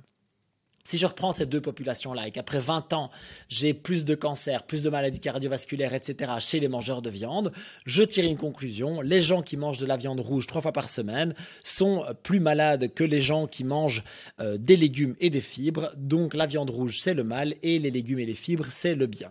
Je fais vraiment un énorme stéréotype, mais c'est comme ça qu'on peut très facilement tromper une population en disant regardez, on a fait une étude. En plus, on peut très facilement inclure 80 000 personnes dedans, puisque c'est avec des questionnaires. Alors qu'évidemment, faire une étude euh, contrôlée, randomisée avec 80 000 personnes, c'est pour ainsi dire impossible. Et donc, ça on parvient coûte vraiment. Cher. Et ça coûte. C'est impossible par le contrôle parce que ça coûterait des milliards. Il faudrait des gens pour contrôler tout, tout le temps. Ce serait à peu près, euh, comme je le disais, euh, impossible. Et qui voudrait financer ça en plus? Et pour terminer, euh, il y a le gros problème évidemment des billets euh, de, des, personnes qui créent l'étude ou qui la font. Mais ça, c'est encore autre chose. Moi, je voulais juste qu'on insiste sur cette, ce principe de épidémiologie et donc de dire que ça, c'est observationnel, comme tu le dis. Et on ne peut pas définir la causalité. On ne peut pas dire A a causé B. On peut dire, dans le cas de A, on a vu que B se passait. Ça ne veut pas dire que A cause B. Tout à fait. Et c'est ça, en fait, qui va euh, classifier l'étude. Donc, en fait, ce qu'on peut faire avec une étude euh, issue de l'épidémiologie, c'est euh, d'établir une hypothèse. Donc, je vais peut-être lever une hypothèse. Et, là, c'est trop drôle hein, je parle justement de ça maintenant parce que hier soir, je lisais une étude qui a été assez rigolote, en fait, parce qu'elle disait que les personnes qui consommaient plus des hot dogs, c'était des personnes qui avaient plus de problèmes cardiaques. Et donc, bien entendu, ils se sont acharnés sur le fait que c'est sûr que c'est euh, la, la, la, saucisse qui a tout causé, en fait, le problème. Bien sûr. Et euh, euh, un des chercheurs, il a, il a aussi fait le, il a mis sur le graphique hein, l'augmentation de, de, problèmes cardiaques des personnes qui consommaient des hot dogs. Et il a mis ça ensemble aussi avec les, les données des personnes qui ne sont pas senties bien après avoir regardé un film de Nicolas Cage. Et c'était exactement la même courbe. Et avec l'épidémiologie, on peut même faire ça, en fait. C'est fou. Euh, donc, du coup, des fois, les gens, ils, ils, sont un peu choqués quand je dis, mais tu sais, tu peux prouver tout et n'importe quoi avec, euh, en brassant bien tes données. Je ne sais pas, de dire que la petite souris existe, euh, d'ailleurs, on a fait cette étude avec mon enfant parce qu'il y a des sites Internet qui, te permettent de faire euh, de l'épidémiologie pour les enfants. Je trouve que ça, c'est génial. Et aussi pour se dire que avec des données épidémiologiques, on ne peut pas euh, établir causalité. Et autre chose que je trouve très intéressant, c'est que même sur le site de l'OMS, quand on va euh, faire des recherches sur euh, cancer et viande et cancer, même l'OMS l'a dit en fait. Nous avons beaucoup de biais dans ces genres d'études parce que ce sont des études épidémiologiques. Nous ne pouvons pas exclure les variables de confusion, donc nous ne pouvons pas dire que la viande cause le cancer. Mais en fait, c'est qu'on reçoit dans les grands médias, c'est toujours l'information que c'est une évidence, la viande cause le cancer. Alors que même des organisations officielles telles que l'OMS, elles disent très clairement qu'en fait, on ne peut pas euh, dire cela. Donc, il y a Avec le problème que souvent, c'est suivi, c'est une petite astérisque euh, et c'est tout en bas ah de la page et personne ne va le lire. Quoi. Bien tu vois entendu. Ce que je veux dire? Ah, Ça, c'est aussi un petit peu la, difficulté. Et, euh, tout à l'heure, quand je disais que ces études sont disponibles à tout le monde, en aucun moment je dis que cela est la, responsabilité, euh, malgré le fait que je pense que tout le monde a la responsabilité de sa propre vie et ses propres décisions, mais qu'on ne devrait pas déléguer notre santé et notre alimentation à d'autres personnes que nous-mêmes, parce que j'ai doute euh, que toutes ces industries, elles ont notre bien-être et santé comme étant leur but principal. Euh, donc, malgré, euh, ayant dit cela, malgré le fait que je pense que nous sommes responsables, je ne pense pas que c'est aux gens communs euh, comme toi et moi d'entendre, de comprendre, de pouvoir bien interpréter une étude scientifique. Cela vient avant c'est les professionnels de santé, ce sont les personnes qui créent les directives alimentaires qui devraient être au point sur ces, sur ces genres d'informations. Et pourtant. Et pourtant. Et, et là, tu, tu, disais à chaque fois, oui, parce que les études sont aux États-Unis et tout ça, euh, sauf qu'on ne peut jamais perdre de vue que tout ce qui est décidé aux États-Unis, cela impacte le reste du monde entier. Parce que cette histoire de commencer à manger moins Surtout l'Europe d'ailleurs. Hein. Surtout l'Europe. Surtout l'Europe, exactement. Euh, quand on voit, il y a le French Paradox, qui euh, était tout le mm. monde ne comprenait pas comment ça se peut que les Français mangent aussi gras et qu'ils soient aussi en bonne forme finalement. Et donc, malgré cela, qui a choqué tout le monde aux années 70, même en France aujourd'hui, ah, mais la consommation de, de, gras saturés devrait être diminuée. Euh, il faut faire attention parce qu'il va y avoir trop de viande et tout ça. On est impacté tous les jours. Donc, euh, hmm. des fois, on peut aussi se dire, il y a un monde, oui, qui sépare la France et les États-Unis, mais ce qui se passe aux États-Unis, ça vient sur nous, et trop rapidement. Et des fois, la réalité, euh, bah, ça, ça, ne tient pas. On, a, on ne peut pas euh, espérer que les choses soient aussi, ici aussi, malgré le fait que les décisions qu'ils prennent, eux, nous impactent nous aussi. Hmm. Et ce que je trouve qui est problématique, c'est que quand on va se baser sur ces études épidémiologiques, donc encore une fois, que c'est juste des observations, on a, on ne peut pas déjà faire de, de causalité, on ne peut pas de, établir de causalité avec ces genres d'études, mais elles sont utilisées pour les directives alimentaires qui, ça va impacter les alimentations données dans les hôpitaux, dans les alimentations données euh, dans les écoles, dans, même dans les dans la, dans la partie pénitentiaire. C'est extrêmement important, en fait, quand on est en train de donner des informations erronées et que cela aura un impact gigantesque. Et c'est ça, en fait, qui m'embête beaucoup. Euh, et j'en veux vraiment plutôt aux personnes qui sont censées pouvoir comprendre les études scientifiques et qui, malgré cela, ne le fassent pas. Oui, ou, choisissent euh, ce qu'ils veulent y voir.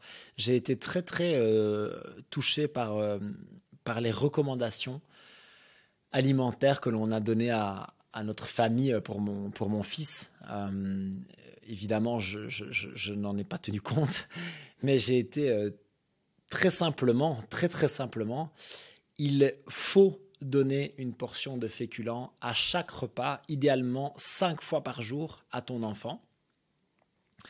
Euh, quoi qu'on en pense, du côté inflammatoire ou pas des céréales, même si moi j'ai bien sûr mon, idée sur la question.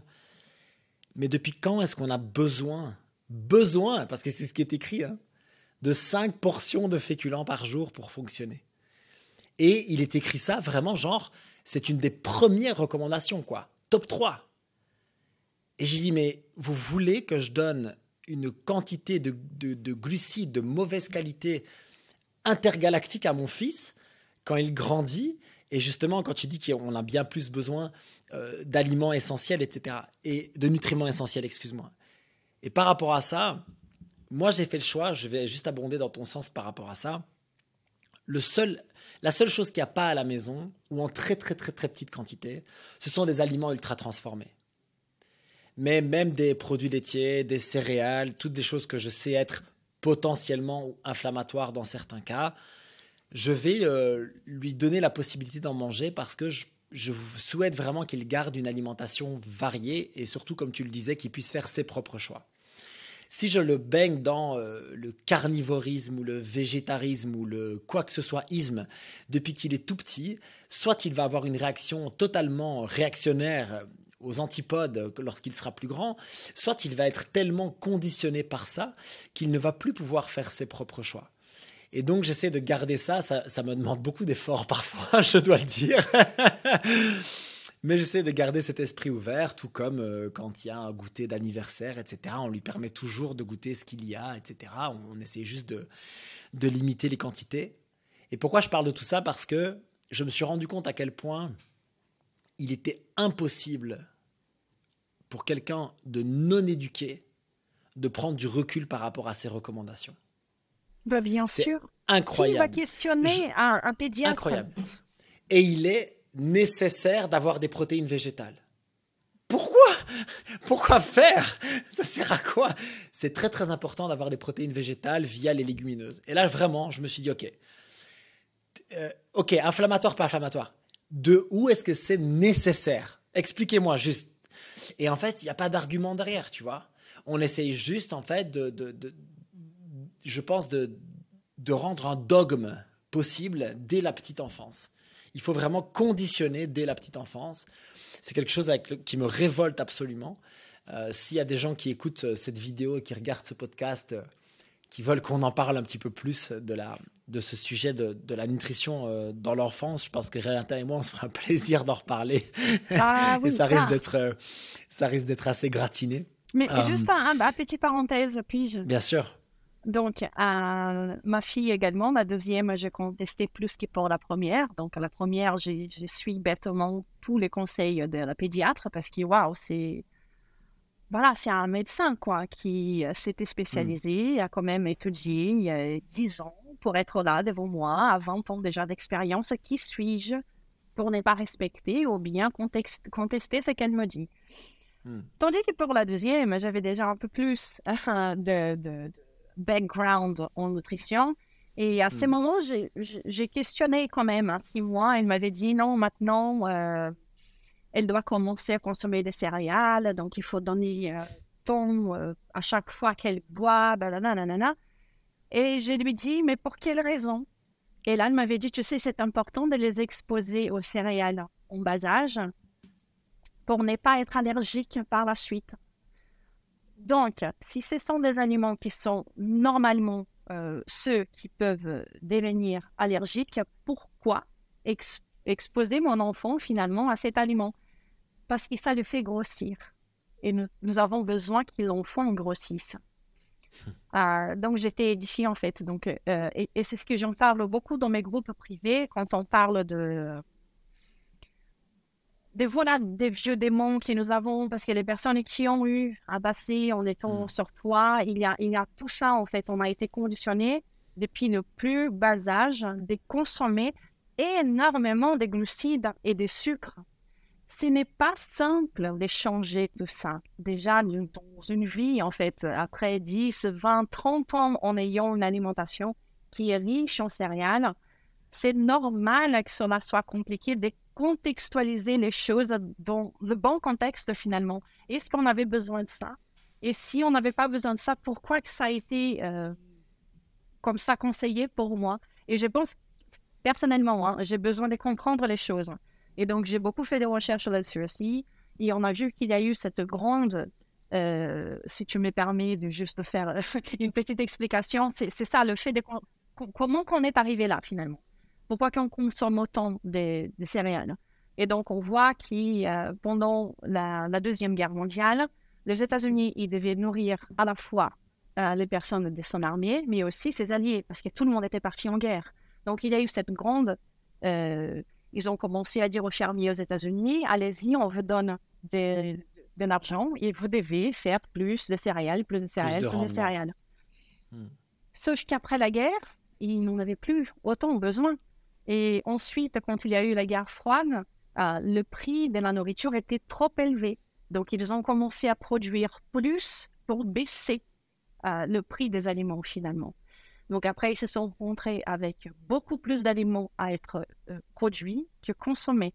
Et donc, c'est là aussi que nous avons vu qu'il y a eu des expériences faites au Japon pour transformer le maïs en sirop de maïs qui aujourd'hui est mis partout dans l'industrie la grande euh, consommation, non, enfin, la grande production et ensuite les conseils de consommer les huiles végétales, tout ça pour bah, utiliser toutes ces productions qui ont été euh, gigantesques. Donc, je ne pense pas que ça fait partie d'un plan machiavélique pour rendre la population malade. Les choses s'expliquent. Ce sont des décisions qui ont été prises à un certain moment. Donc, les choses s'expliquent. C'est pour ça que nous sommes ici aujourd'hui en train de discuter et en train de, demander pourquoi nous sommes là et pourquoi qui, nous avons autant de, de, céréales finalement. Bah, ça a été de, mauvaises décisions prises le, aux années 70, 50, 70. Et bah, voilà, parce qu'il y en a certains aussi qui tombent dans cette optique. Ah non, tout ça, c'est pour, euh, en quelque sorte, dénigrer la santé humaine. Ce n'est pas ça. Si, euh, je ne crois pas non plus que ce soit complotiste. Euh, tu, peux observer d'ailleurs dans l'histoire qu'il y, a, un schéma très similaire avec les produits laitiers euh, euh, après la Première Guerre mondiale. tu, vas voir qu'en fait, je pense comme toi, je pense que tout ça n'est pas le complot pour rendre les gens en mauvaise santé. Je pense par contre que tout ça est systématiquement un intérêt avant tout politique et financier. Je pense que ça c'est très clair. voilà, un industriel, il est là pour gagner de l'argent. Euh, il n'est pas là pour, euh, comme tu le disais, pour notre bien-être. Sinon, sinon, les sneakers et le coca n'existeraient pas.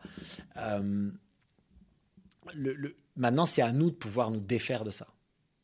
Et là où je te rejoins, c'est que c'est extrêmement difficile. Moi, j'ai grandi dans l'alimentation extrêmement industrielle, extrêmement sucrée, extrêmement glucidique, tout le temps le, ce système de la récompense tout le temps, tout le temps, tout le temps, l'émotionnel lié à l'alimentation tout le temps.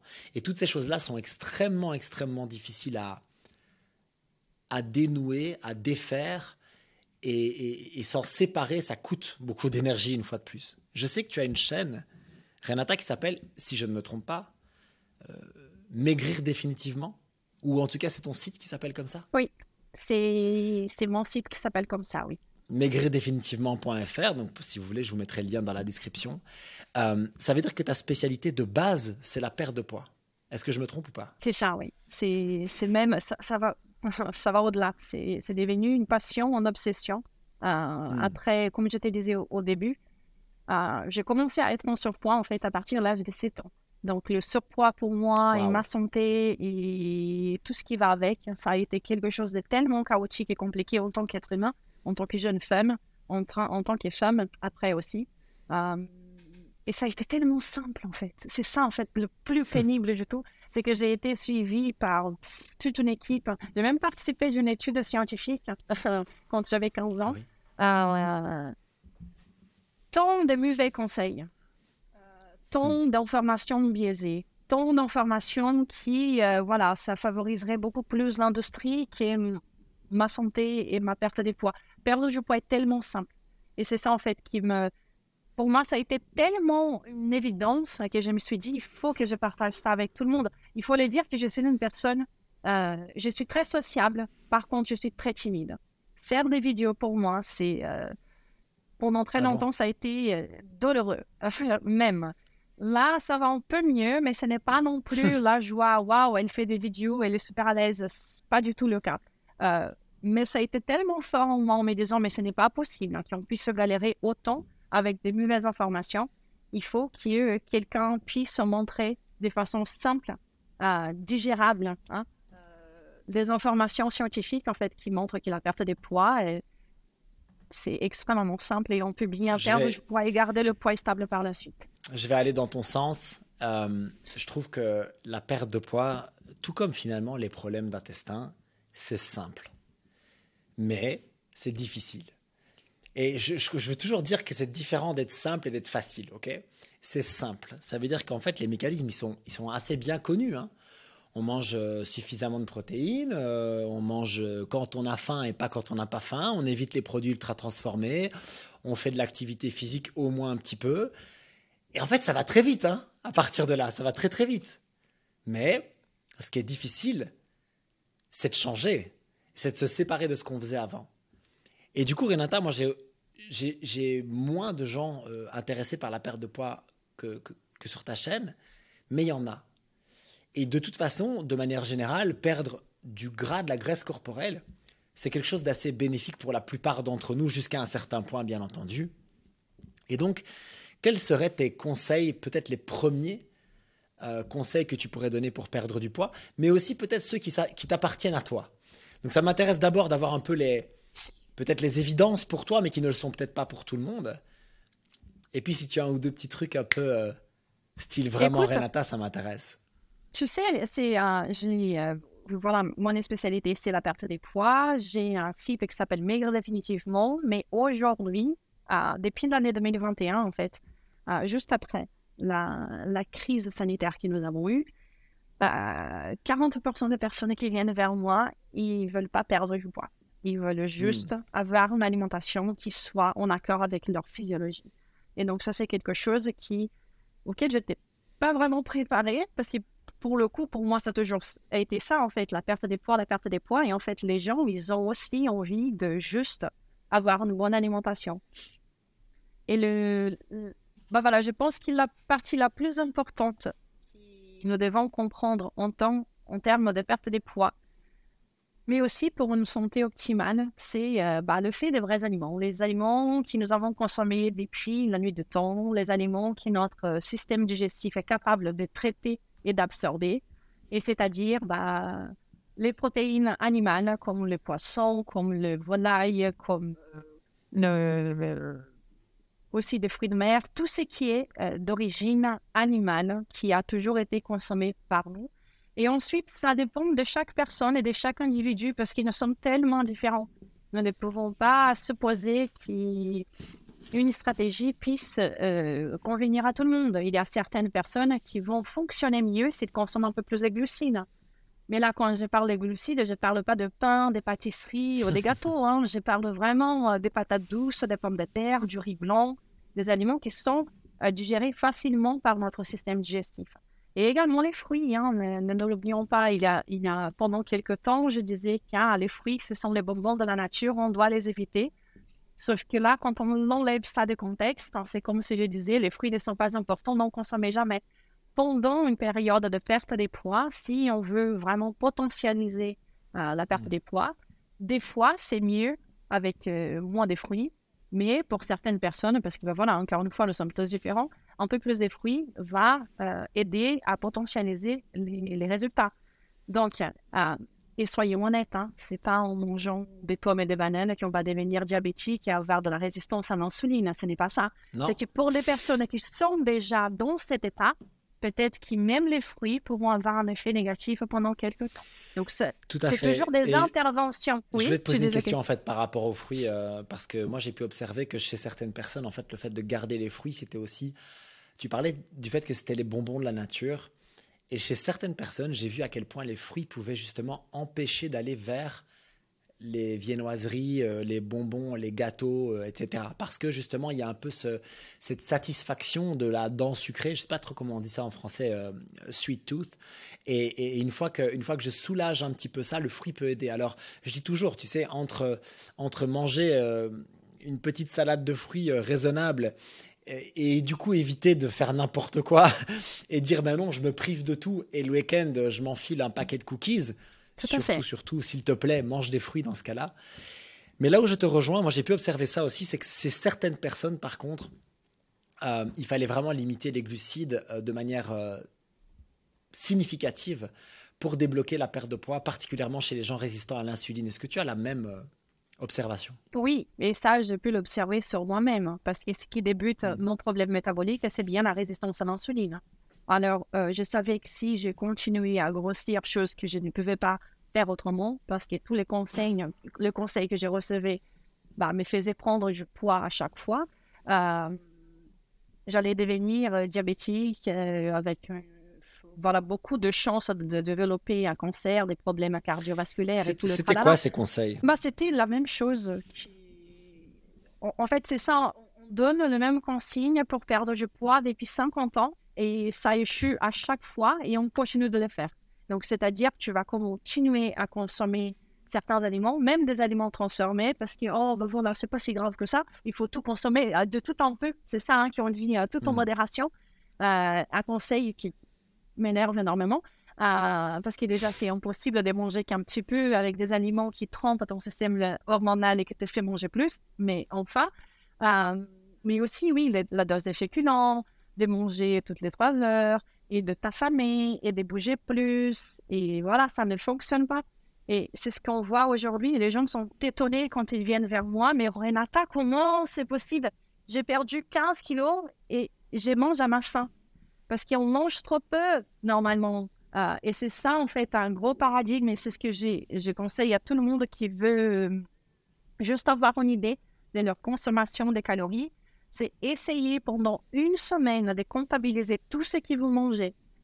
Vous pouvez être surpris euh, de découvrir que vous mangez beaucoup moins de ce que vous avez besoin. Encore mmh. plus quand on va exagérer de certaines stratégies. Car ben voilà, euh, comme je te disais pour moi aussi, j'ai bien remarqué que euh, on est, en étant déjà résistante à l'insuline, quand j'ai baissé complètement ma, mon ingestion de glucides, je peux gérer déjà ma résistance à l'insuline. Et puis, j'ai perdu du poids rapidement. Sauf que ce n'est pas parce que cela a résolu le problème que je dois le faire pendant toute ma vie. Et je mmh. pense que ça, c'est le grand secret. C'est qu'il faut jamais se fier à une stratégie qui a fonctionné et exagérer cela en disant je vais faire donc cela pour toute ma vie.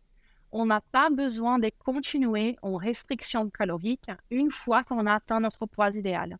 Et on doit arrêter avec l'idée que manger peu, c'est quelque chose de sain. Ce n'est pas sain de ne pas donner assez d'énergie à notre cœur.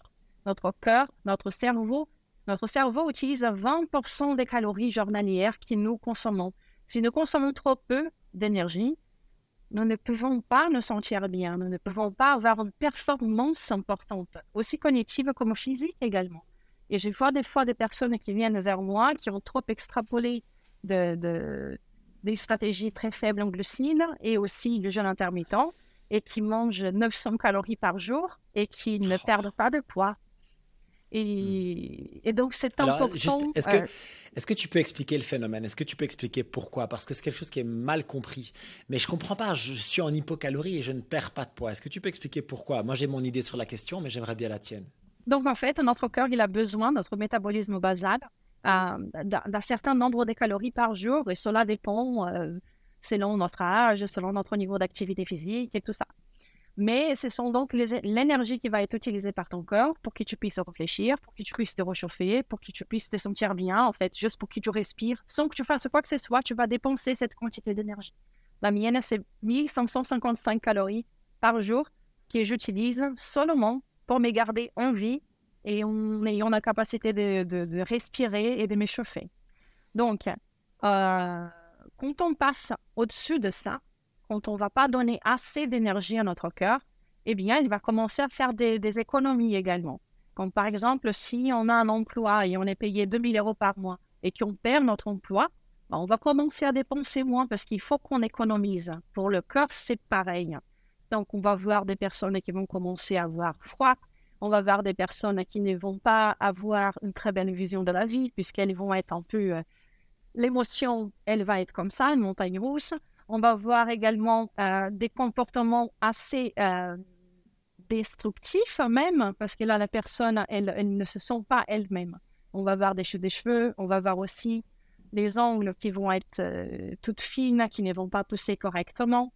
Bref, nous voyons également chez les femmes une diminution dans la production des hormones, euh, sexuelles, ce qui va le faire aussi ne pas avoir des règles ou avoir des cycles déréglés, c'est-à-dire soit avoir très souvent ou soit ne pas avoir du tout des règles. Ça, ce sont des signes que notre corps est en détresse. Et les problèmes, c'est que quand il n'y a pas d'énergie qui vient de façon exogène, c'est-à-dire à travers notre alimentation, le corps va devoir chercher cette énergie quelque part. Donc, il va commencer à manger ses muscles, il va commencer aussi à détruire d'autres tissus, comme même nos organes. Donc, c'est quelque chose d'extrêmement problématique. Et nous voyons dans la science qui, depuis quatre décennies, parce qu'on n'a pas de données d'avant, nous avons entraîné notre métabolisme à s'abaisser à chaque fois. Alors que pour qu'on puisse bien fonctionner, on a besoin d'abondance. Je pense que c'est pas très transcendant comme, euh, comme pensée en fait. Euh, c'est comme conduire une voiture. Si tu as assez de carburant, tu vas le conduire normalement. Sauf que si tu n'as pas assez de, euh, de, carburant, tu vas aller tout doucement. Pour le corps, c'est pareil. Nous avons besoin d'abondance. Nous avons besoin de manger plus de ce que nous mangeons actuellement. Et surtout des protéines.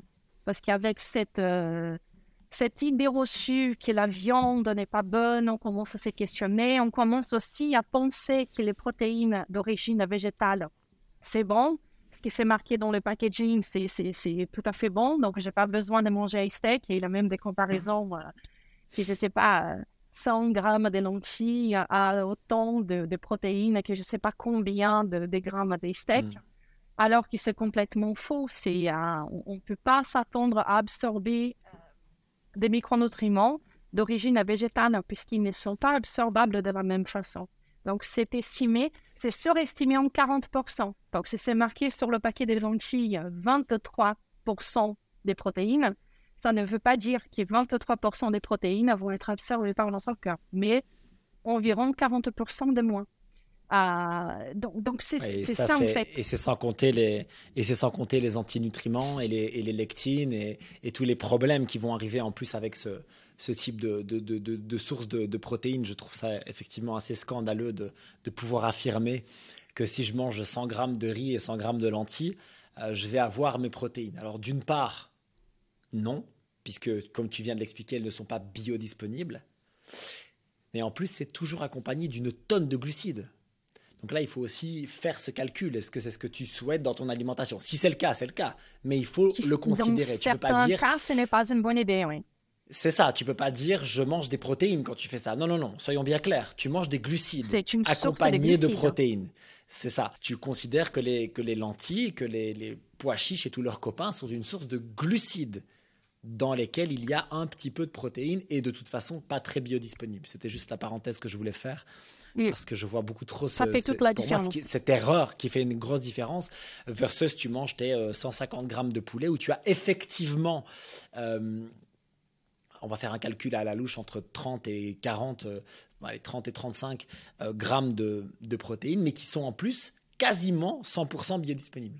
Exactement. C'est comme on voit aussi des fois les personnes qui disent Ah, mais j'ai peu consommé de, de, des épinards pour avoir du fer. Déjà que ce n'est pas le même type de fer, euh, commençons par ça. Euh, mais on devrait consommer 1,2 kg d'épinards pour avoir à peu près la même quantité qu'avec 100 grammes de viande. Donc, hmm. euh, je pense qu'on a beaucoup de choses à, à, considérer quand on voit ces genres d'informations qui sont tendancieuses et erronées, en fait. Et c'est potentiellement dangereux pour les personnes qui ont les meilleures intentions au monde on veut faire de belles choses. Je suis devenue végétarienne parce que j'avais de très belles intentions. Mais c'est pas pour autant que ça a abouti, tu vois. C'est parce qu'il y a des nuances partout. On ne peut pas essayer de trouver des solutions simplistes pour des questions qui sont extrêmement complexes. Donc pour le moment, tu es dans cette idée de manger suffisamment, à sa faim, à satiété, et particulièrement des protéines. Est-ce que tu considères qu'il faut manger une fois, deux fois, trois fois, quatre fois par jour et systématiquement des protéines ou pas? Dans le cadre d'une perte de poids, s'il te plaît. Chaque repas. Sur chaque repas, c'est bien entendu. C'est la protéine d'abord, le reste, c'est le reste. Après, on fait selon nos stratégies, selon nos envies, selon nos objectifs. Tout cela va changer. Je suis dans une période depuis quelques temps, je ne suis plus en perte de poids, je suis plus en prise de masse. Donc, mon ingestion des glucides, elle est un peu plus supérieure pour me donner un peu plus de force aussi pour tenir les entraînements. Mais c'est aussi, encore une fois, des glucides, mais des vrais glucides. Et, je vous invite tous Qu'est-ce que tu appelles des vrais glucides? Des vrais glucides, des vrais aliments, comme par exemple le riz, la patate douce, euh, les courges de toutes sortes, euh, la patate aussi, les fruits, euh, des vrais aliments. Voilà. parce que du coup, il y a certaines personnes, ah oui, des glucides, mais ils sont pas mauvais, ils sont pas tous pareils. Euh, c'est ça, en fait, on peut pas mettre les choses dans des paniers et de, s'imaginer que donc une source de glucides qui n'est pas bonne comme un, morceau de pain, c'est égal à une pomme de terre. Ce n'est pas égal. C'est différent parce que ça a des différents impacts dans notre intestin. Il y aura aussi la production d'endotoxines qui va aussi potentiellement causer des problèmes digestifs et aussi ralentir la perte de poids. Donc, euh, il y a toujours des choses à contextualiser. Je ne pense pas que c'est aussi simple de dire que c'est les glucides ou les lipides. C'est l'aliment. C'est toujours l'aliment. Quelle est la place justement des, lipides pour toi dans cette perte de poids? Si je considère que je, base mon, mon, régime, mes aliments, pardon, mes repas autour d'une source de protéines, quelle est la place des, des, graisses? Est-ce que je prends des graisses animales? Est-ce que j'en prends pas du tout? Est-ce que je prends de l'huile d'olive? Qu'est-ce que je prends et, plus ou moins à quelle fréquence? Je pense déjà que cela dépend de la stratégie de chaque personne. Est-ce que la personne qui souhaite perdre du poids, est-ce qu'elle est diabétique? Est-ce qu'elle elle a une résistance à l'insuline? Parce que dans ces cas, elle aura une ingestion moindre des glucides et donc une ingestion un peu plus élevée des lipides. Parce que ben voilà, selon dans les trois macronutriments que nous avons, deux d'entre eux, ce sont des sources d'énergie, les lipides et les glucides. Donc, quand on abaisse une de ces sources d'énergie, il faut augmenter l'autre, tout naturellement parce que nous avons besoin d'énergie pour bien fonctionner, c'est-à-dire les calories. Donc, pour une personne qui va souhaiter rester dans une stratégie plus faible en glucides, on va augmenter un peu plus les lipides. Et cela veut dire, oui, le beurre, le gras, déjà naturellement qui contient dans les protéines, parce que les protéines d'origine animale viennent déjà accompagnées de bons lipides. Euh, l'huile d'olive, j'aime beaucoup aussi, l'huile de coco. Euh. après, c'est selon chaque personne, chaque individu. Euh, et aussi, elle en a place, oui, à chaque repas bien entendu. Aussi. Mais c'est aussi très intéressant de, ce que tu viens de dire, donc, qui est que bien sûr, ça dépend de votre capacité, donc votre résistance à l'insuline, votre éventuellement pré- ou diabète de type 2. Et là, si vous n'êtes pas certain... aussi rester plus longtemps allongé, aligné avec ton stratégie. Parce qu'à la fin, non pas ce que tu fasses pour perdre du poids va fonctionner, mais est-ce que tu pourras tenir longtemps? Donc, c'est ça, en fait, le, la question, c'est qu'est-ce qui va te faire rester plus longtemps aligné? Donc, pour certaines personnes, elles peuvent perdre plus de poids en éliminant plus de glucides, sauf qu'au bout de 3-4 semaines, elles vont tout lâcher parce qu'elles ne peuvent plus. Alors que si on introduit certains glucides, comme des fruits par exemple, le résultat sur la balance sera un peu moins, mais elle va rester beaucoup plus longtemps.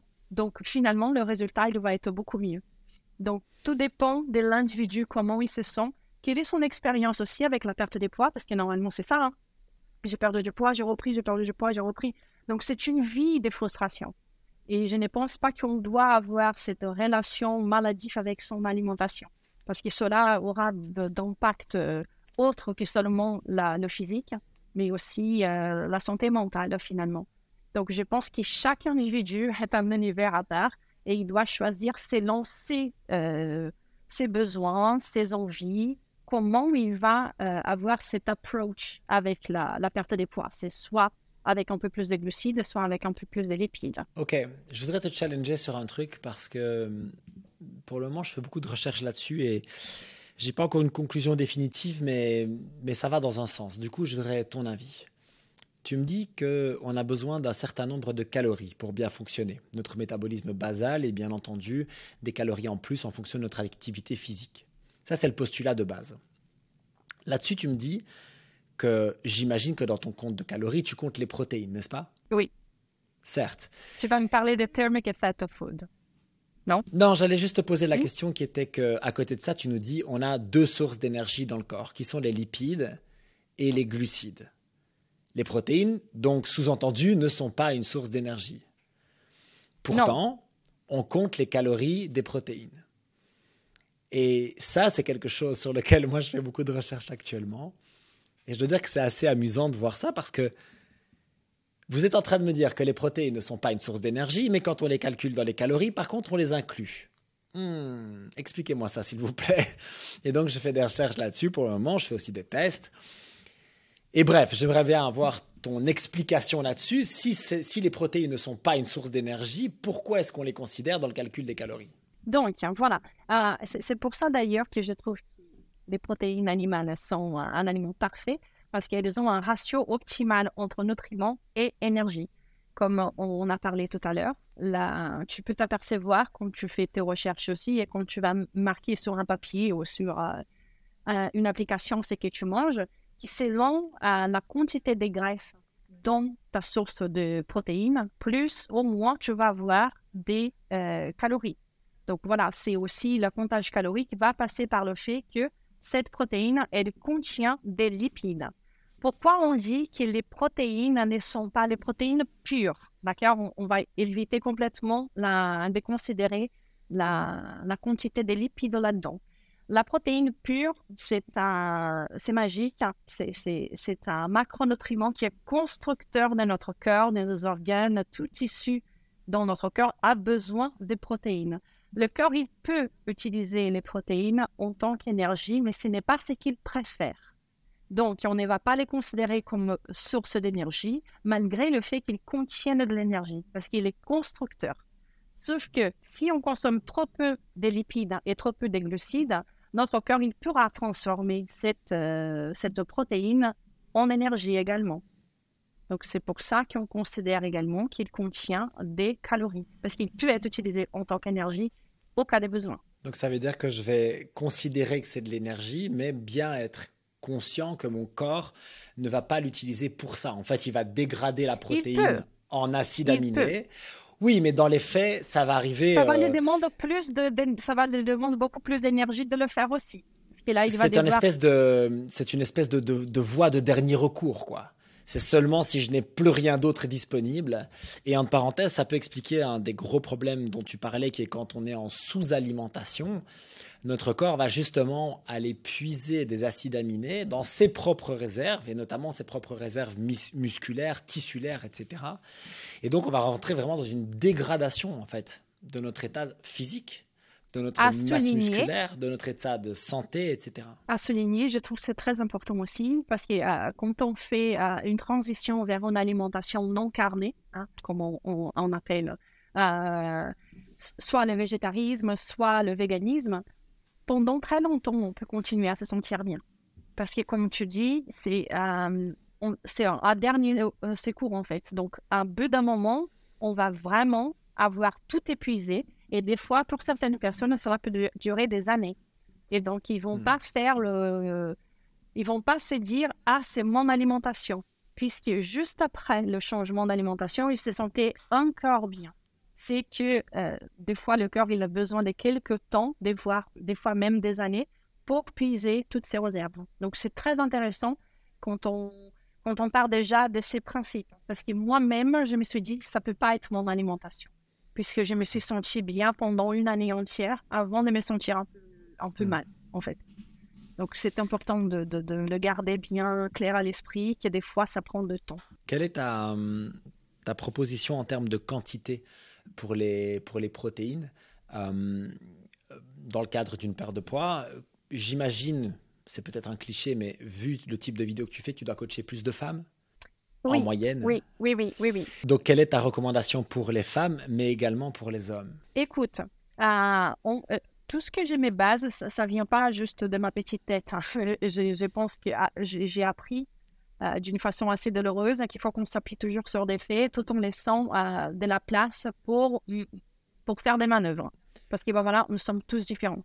Donc, a, priori, ce que la science nous montre, c'est que quand on vise au moins une ingestion de 1,6 g, au moins jusqu'à, je dis 1,6 jusqu'à 2 grammes de protéines par kilo souhaité.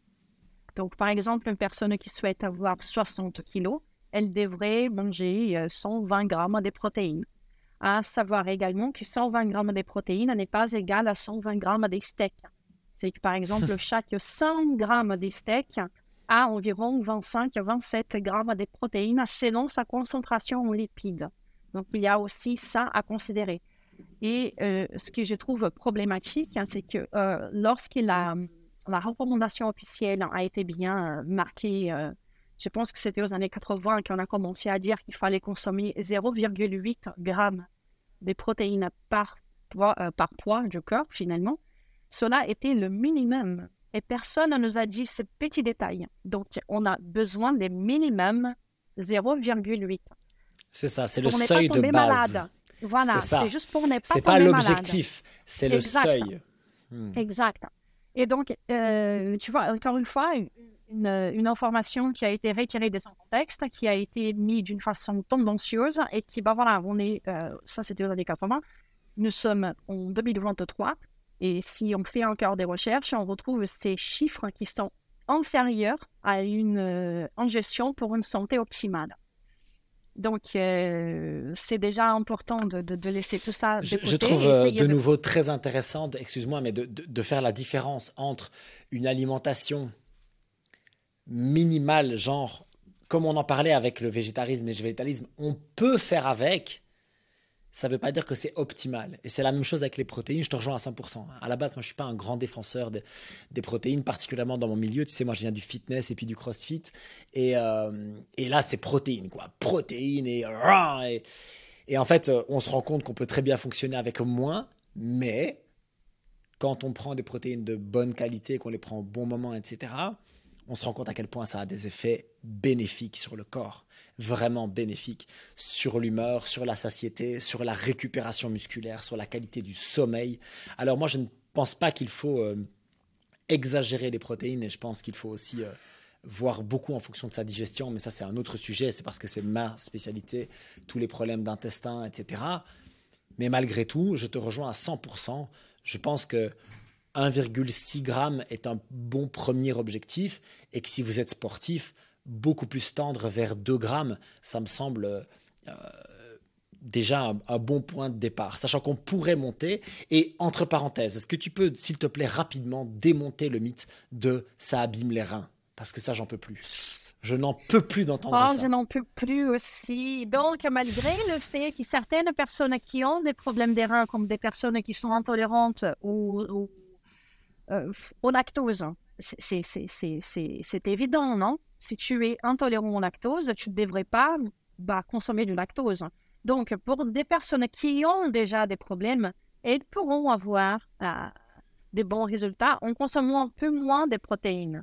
Mais ça ne veut pas dire que c'est euh, cela qui a causé le problème. D'accord? On ne peut pas devenir, on peut pas développer une maladie rénale parce qu'on a consommé trop de, trop de protéines. Ça ne fonctionne pas comme ça. Mais si on a des problèmes renal, Renault, alors dans ces cas, oui, on peut consommer un peu moins. Mais même les personnes, et c'est ça que c'est le plus incroyable parce qu'il y a même une étude qui a été, je peux laisser aussi hein, toutes. Euh, oui, envoie-moi les liens, je les mettrai en description s'il te plaît. Oui, oui, oui, Donc, je vais tout envoyer. Très intéressante qui a été faite justement avec des personnes qui souffraient déjà des problèmes, des maladies, et qui euh, n'ont pas eu de problèmes en consommant euh, des protéines. Et ça ne va pas causer des problèmes. Hein. Ça n'existe pas dans la science. Donc, c'est juste une, une, mauvaise interprétation de la chose. D'accord? Ce n'est pas une chose qui a causé l'autre. Une personne n'est pas devenue intolérante au lactose parce qu'elle a consommé trop de lactose. Non, c'est parce qu'elle est intolérante. Donc, tu vois, les choses ne sont pas liées. Donc, c'est logique, je comprends. Et c'est ce que je dis aussi très souvent, c'est euh, ce n'est pas parce que c'est logique que c'est ainsi. D'accord? N'oublions pas que nous parlons d'une machine euh, biologique extrêmement élégante. Donc, euh, ne tombons pas dans ces raccourcis. Rien mmh. ne peut être trop simpliste comme ça. Donc, ce n'est pas parce que certaines personnes qui ont ces problèmes doivent consommer un peu moins que les protéines à cause des problèmes. Donc, j'ai même une vidéo sur ça hein, avec toutes les références scientifiques. Donc, euh, Mais c'est vrai hein, qu'on est. Il y a certains mythes qui. C'est compliqué. Hein. C'est comme j'ai. Il y a quelques années, j'ai interviewé euh, Gary Taubes, qui est un, journaliste euh, scientifique, une personne que j'ai toujours beaucoup appréciée. Et c'est lui qui m'avait dit, mais tu sais, c'est beaucoup plus simple de mentir aux gens que de les convaincre qui, en fait, c'était pas la vérité, en fait. Et, et c'est dommage, hein, c'est dommage. C'est beaucoup plus simple de tromper les gens que de le montrer, en fait, euh, tu t'es fait tromper, là. C'est... C'est vraiment compliqué. C'est beaucoup plus difficile de, de, nouveau de se mettre face à la vérité, de, d'assumer sa propre responsabilité et pas seulement de fait que. ah, c'est déstabilisant en quelque sorte. C'est très très déstabilisant, bien sûr, parce que tu commences à te dire ah oui, mais en fait, j'aurais pu faire autrement, je peux faire autrement, j'ai les moyens de faire autrement. Ça, c'est très, la responsabilité aussi de prendre cette décision. Ça fait peur des, fois aussi. C'est, euh, mais c'est, je trouve que c'est un beau, euh, beau combat que tu mènes sur ta, sur ta chaîne pour tout ça. Et, on a parlé un petit peu en off tous les deux et on sent que c'est un combat qui t'anime, qui t'anime, excuse-moi, pour de, pour de vrai quoi. C'est pas quelque chose que tu vends, c'est quelque chose que tu vis. Et je trouve ça extrêmement puissant. Renata, je vais te remercier, mais avant. De, de, de, dire au revoir, j'ai quelques questions spécifiques pour toi. Et la toute première qui me tient particulièrement à cœur, c'est est-ce que tu aurais un, un invité à me recommander pour euh, ces vidéos et ce podcast? Un invité à te recommander. Est-ce que ça peut être euh, quelqu'un qui ne parle pas forcément français? Si c'est anglais, je peux m'en, je peux, je peux m'en sortir. Si c'est portugais, j'arriverai pas. Ah non, non, ça va pas être portugais, ne t'inquiète pas. Ah, écoute, il y a une personne que j'apprécie. Enfin, il y en a énormément de personnes que j'apprécie beaucoup, mais je pense qu'elles sont assez euh, compliquées parce que moi aussi, j'ai déjà essayé de le contacter. c'est Rob Wolf. Euh, hmm. Je ne sais pas si tu les connais. Il a écrit un livre qui s'appelle euh, The Paleo Solution. Et il a aussi écrit en collaboration avec euh, Diana, Diana, Diana Rogers. The mhm. Secret Call. ils ont fait, ils ont écrit ces livres sur c'est le, The Case for Better Meat. Donc c'est vraiment OK une façon d'utiliser de, l'élevage pour en fait sauver la planète. Donc c'est extrêmement passionnant et bien sûr comme euh, il, le fait à chaque fois, c'est avec beaucoup, beaucoup, beaucoup, beaucoup, beaucoup de références scientifiques, hein, de gold standard, hein, donc des essais cliniques à randomiser, qui est très intéressant. Hmm. Donc j'irai euh, sûrement euh, à Rob Wolf. Mais je sais que c'est compliqué. Ouais, mais bon, euh, écoute, j'ai une liste de personnes avec euh, des personnes qui sont peut-être plus accessibles et d'autres moins. Mais en tout cas, le, le, souhait d'interviewer euh, toutes ces personnes est là. Et, j'ai aussi le souhait de faire effectivement des, des vidéos qui seront du coup en anglais sous-titrées. On prendra bien sûr la peine de sous-titrer ces vidéos-là. Mais en tout cas, je te remercie parce que tu vois, Rob Wolf, moi je le connais, enfin pas personnellement, mais je connais son travail et je n'aurais jamais pensé. Donc je te remercie pour cette excellente référence. Et du coup, est-ce que tu aurais une référence de livre, mais peut-être plutôt en français ah, Alors, je ne sais pas si. Je pense qu'il est Sacred Cow. Je ne sais pas s'il euh, est disponible en français. Euh, attends, je vais regarder en ça. Tout cas, en, tout cas, pas sur, euh, en tout cas, pas sur Amazon. Mais est-ce que tu ah, peux il n'est pas disponible en français. Ah, ça, c'est dommage. ouais. Ah, dommage. Donc, ouais, je suis désolée parce que quand je lis ces livres, je, je les plutôt en anglais. Mais j'ai pu te laisser après dans un commentaire ou quelque chose pour voir aussi s'il y a des versions en Non, attends, j'en ai. Juste pour qu'on puisse comprendre, prendre les choses en main pour comprendre notre évolution en tant qu'être humain. Euh, Homo sapiens. Oui, oui, oui. De mm Yuval Noah. C'est extrêmement enrichissant et je pense que chaque être humain devrait comprendre son évolution et voir pourquoi nous avons certaines façons de, de, de de, communiquer, certaines façons de faire. Et euh, je pense que ça, ça change beaucoup de choses dans la perception de nos émotions et de nos comportements. Oui, oui, oui, et de, et de choses euh, qu'on ne peut pas expliquer avant de l'avoir compris, euh, cette logique évolutionniste. c'est vraiment très, très intéressant. Moi, je, je, me suis régalé en lisant ce livre, avec parfois des... Tu sais, le Eureka moment où tu comprends vraiment quelque chose, tu dis, ah oui, en fait, non, c'était absolument euh, passionnant. Oui. Ouais, exactement. maintenant, maintenant, ça, ça, ça, a du sens. Renata, je te remercie sincèrement pour euh, ce très bon moment. Évidemment, euh, tous les liens vers ton site, ta chaîne YouTube, etc. seront dans la description de, la, de la vidéo. Et si vous souhaitez qu'on fasse une autre vidéo avec Renata ou qu'on développe certains sujets, dites-le en commentaire. Ce sera avec grand plaisir. Merci beaucoup, Renata, d'être venue sur mon podcast. Merci à toi. Ça a été un grand plaisir. Et je pense bah, voilà, on aurait des quoi parler pendant presque une semaine entière sur la nutrition. Ah, ça a été un super moment. Je te remercie de m'avoir invité. Merci. la suite est tout à fait possible. À bientôt. À bientôt.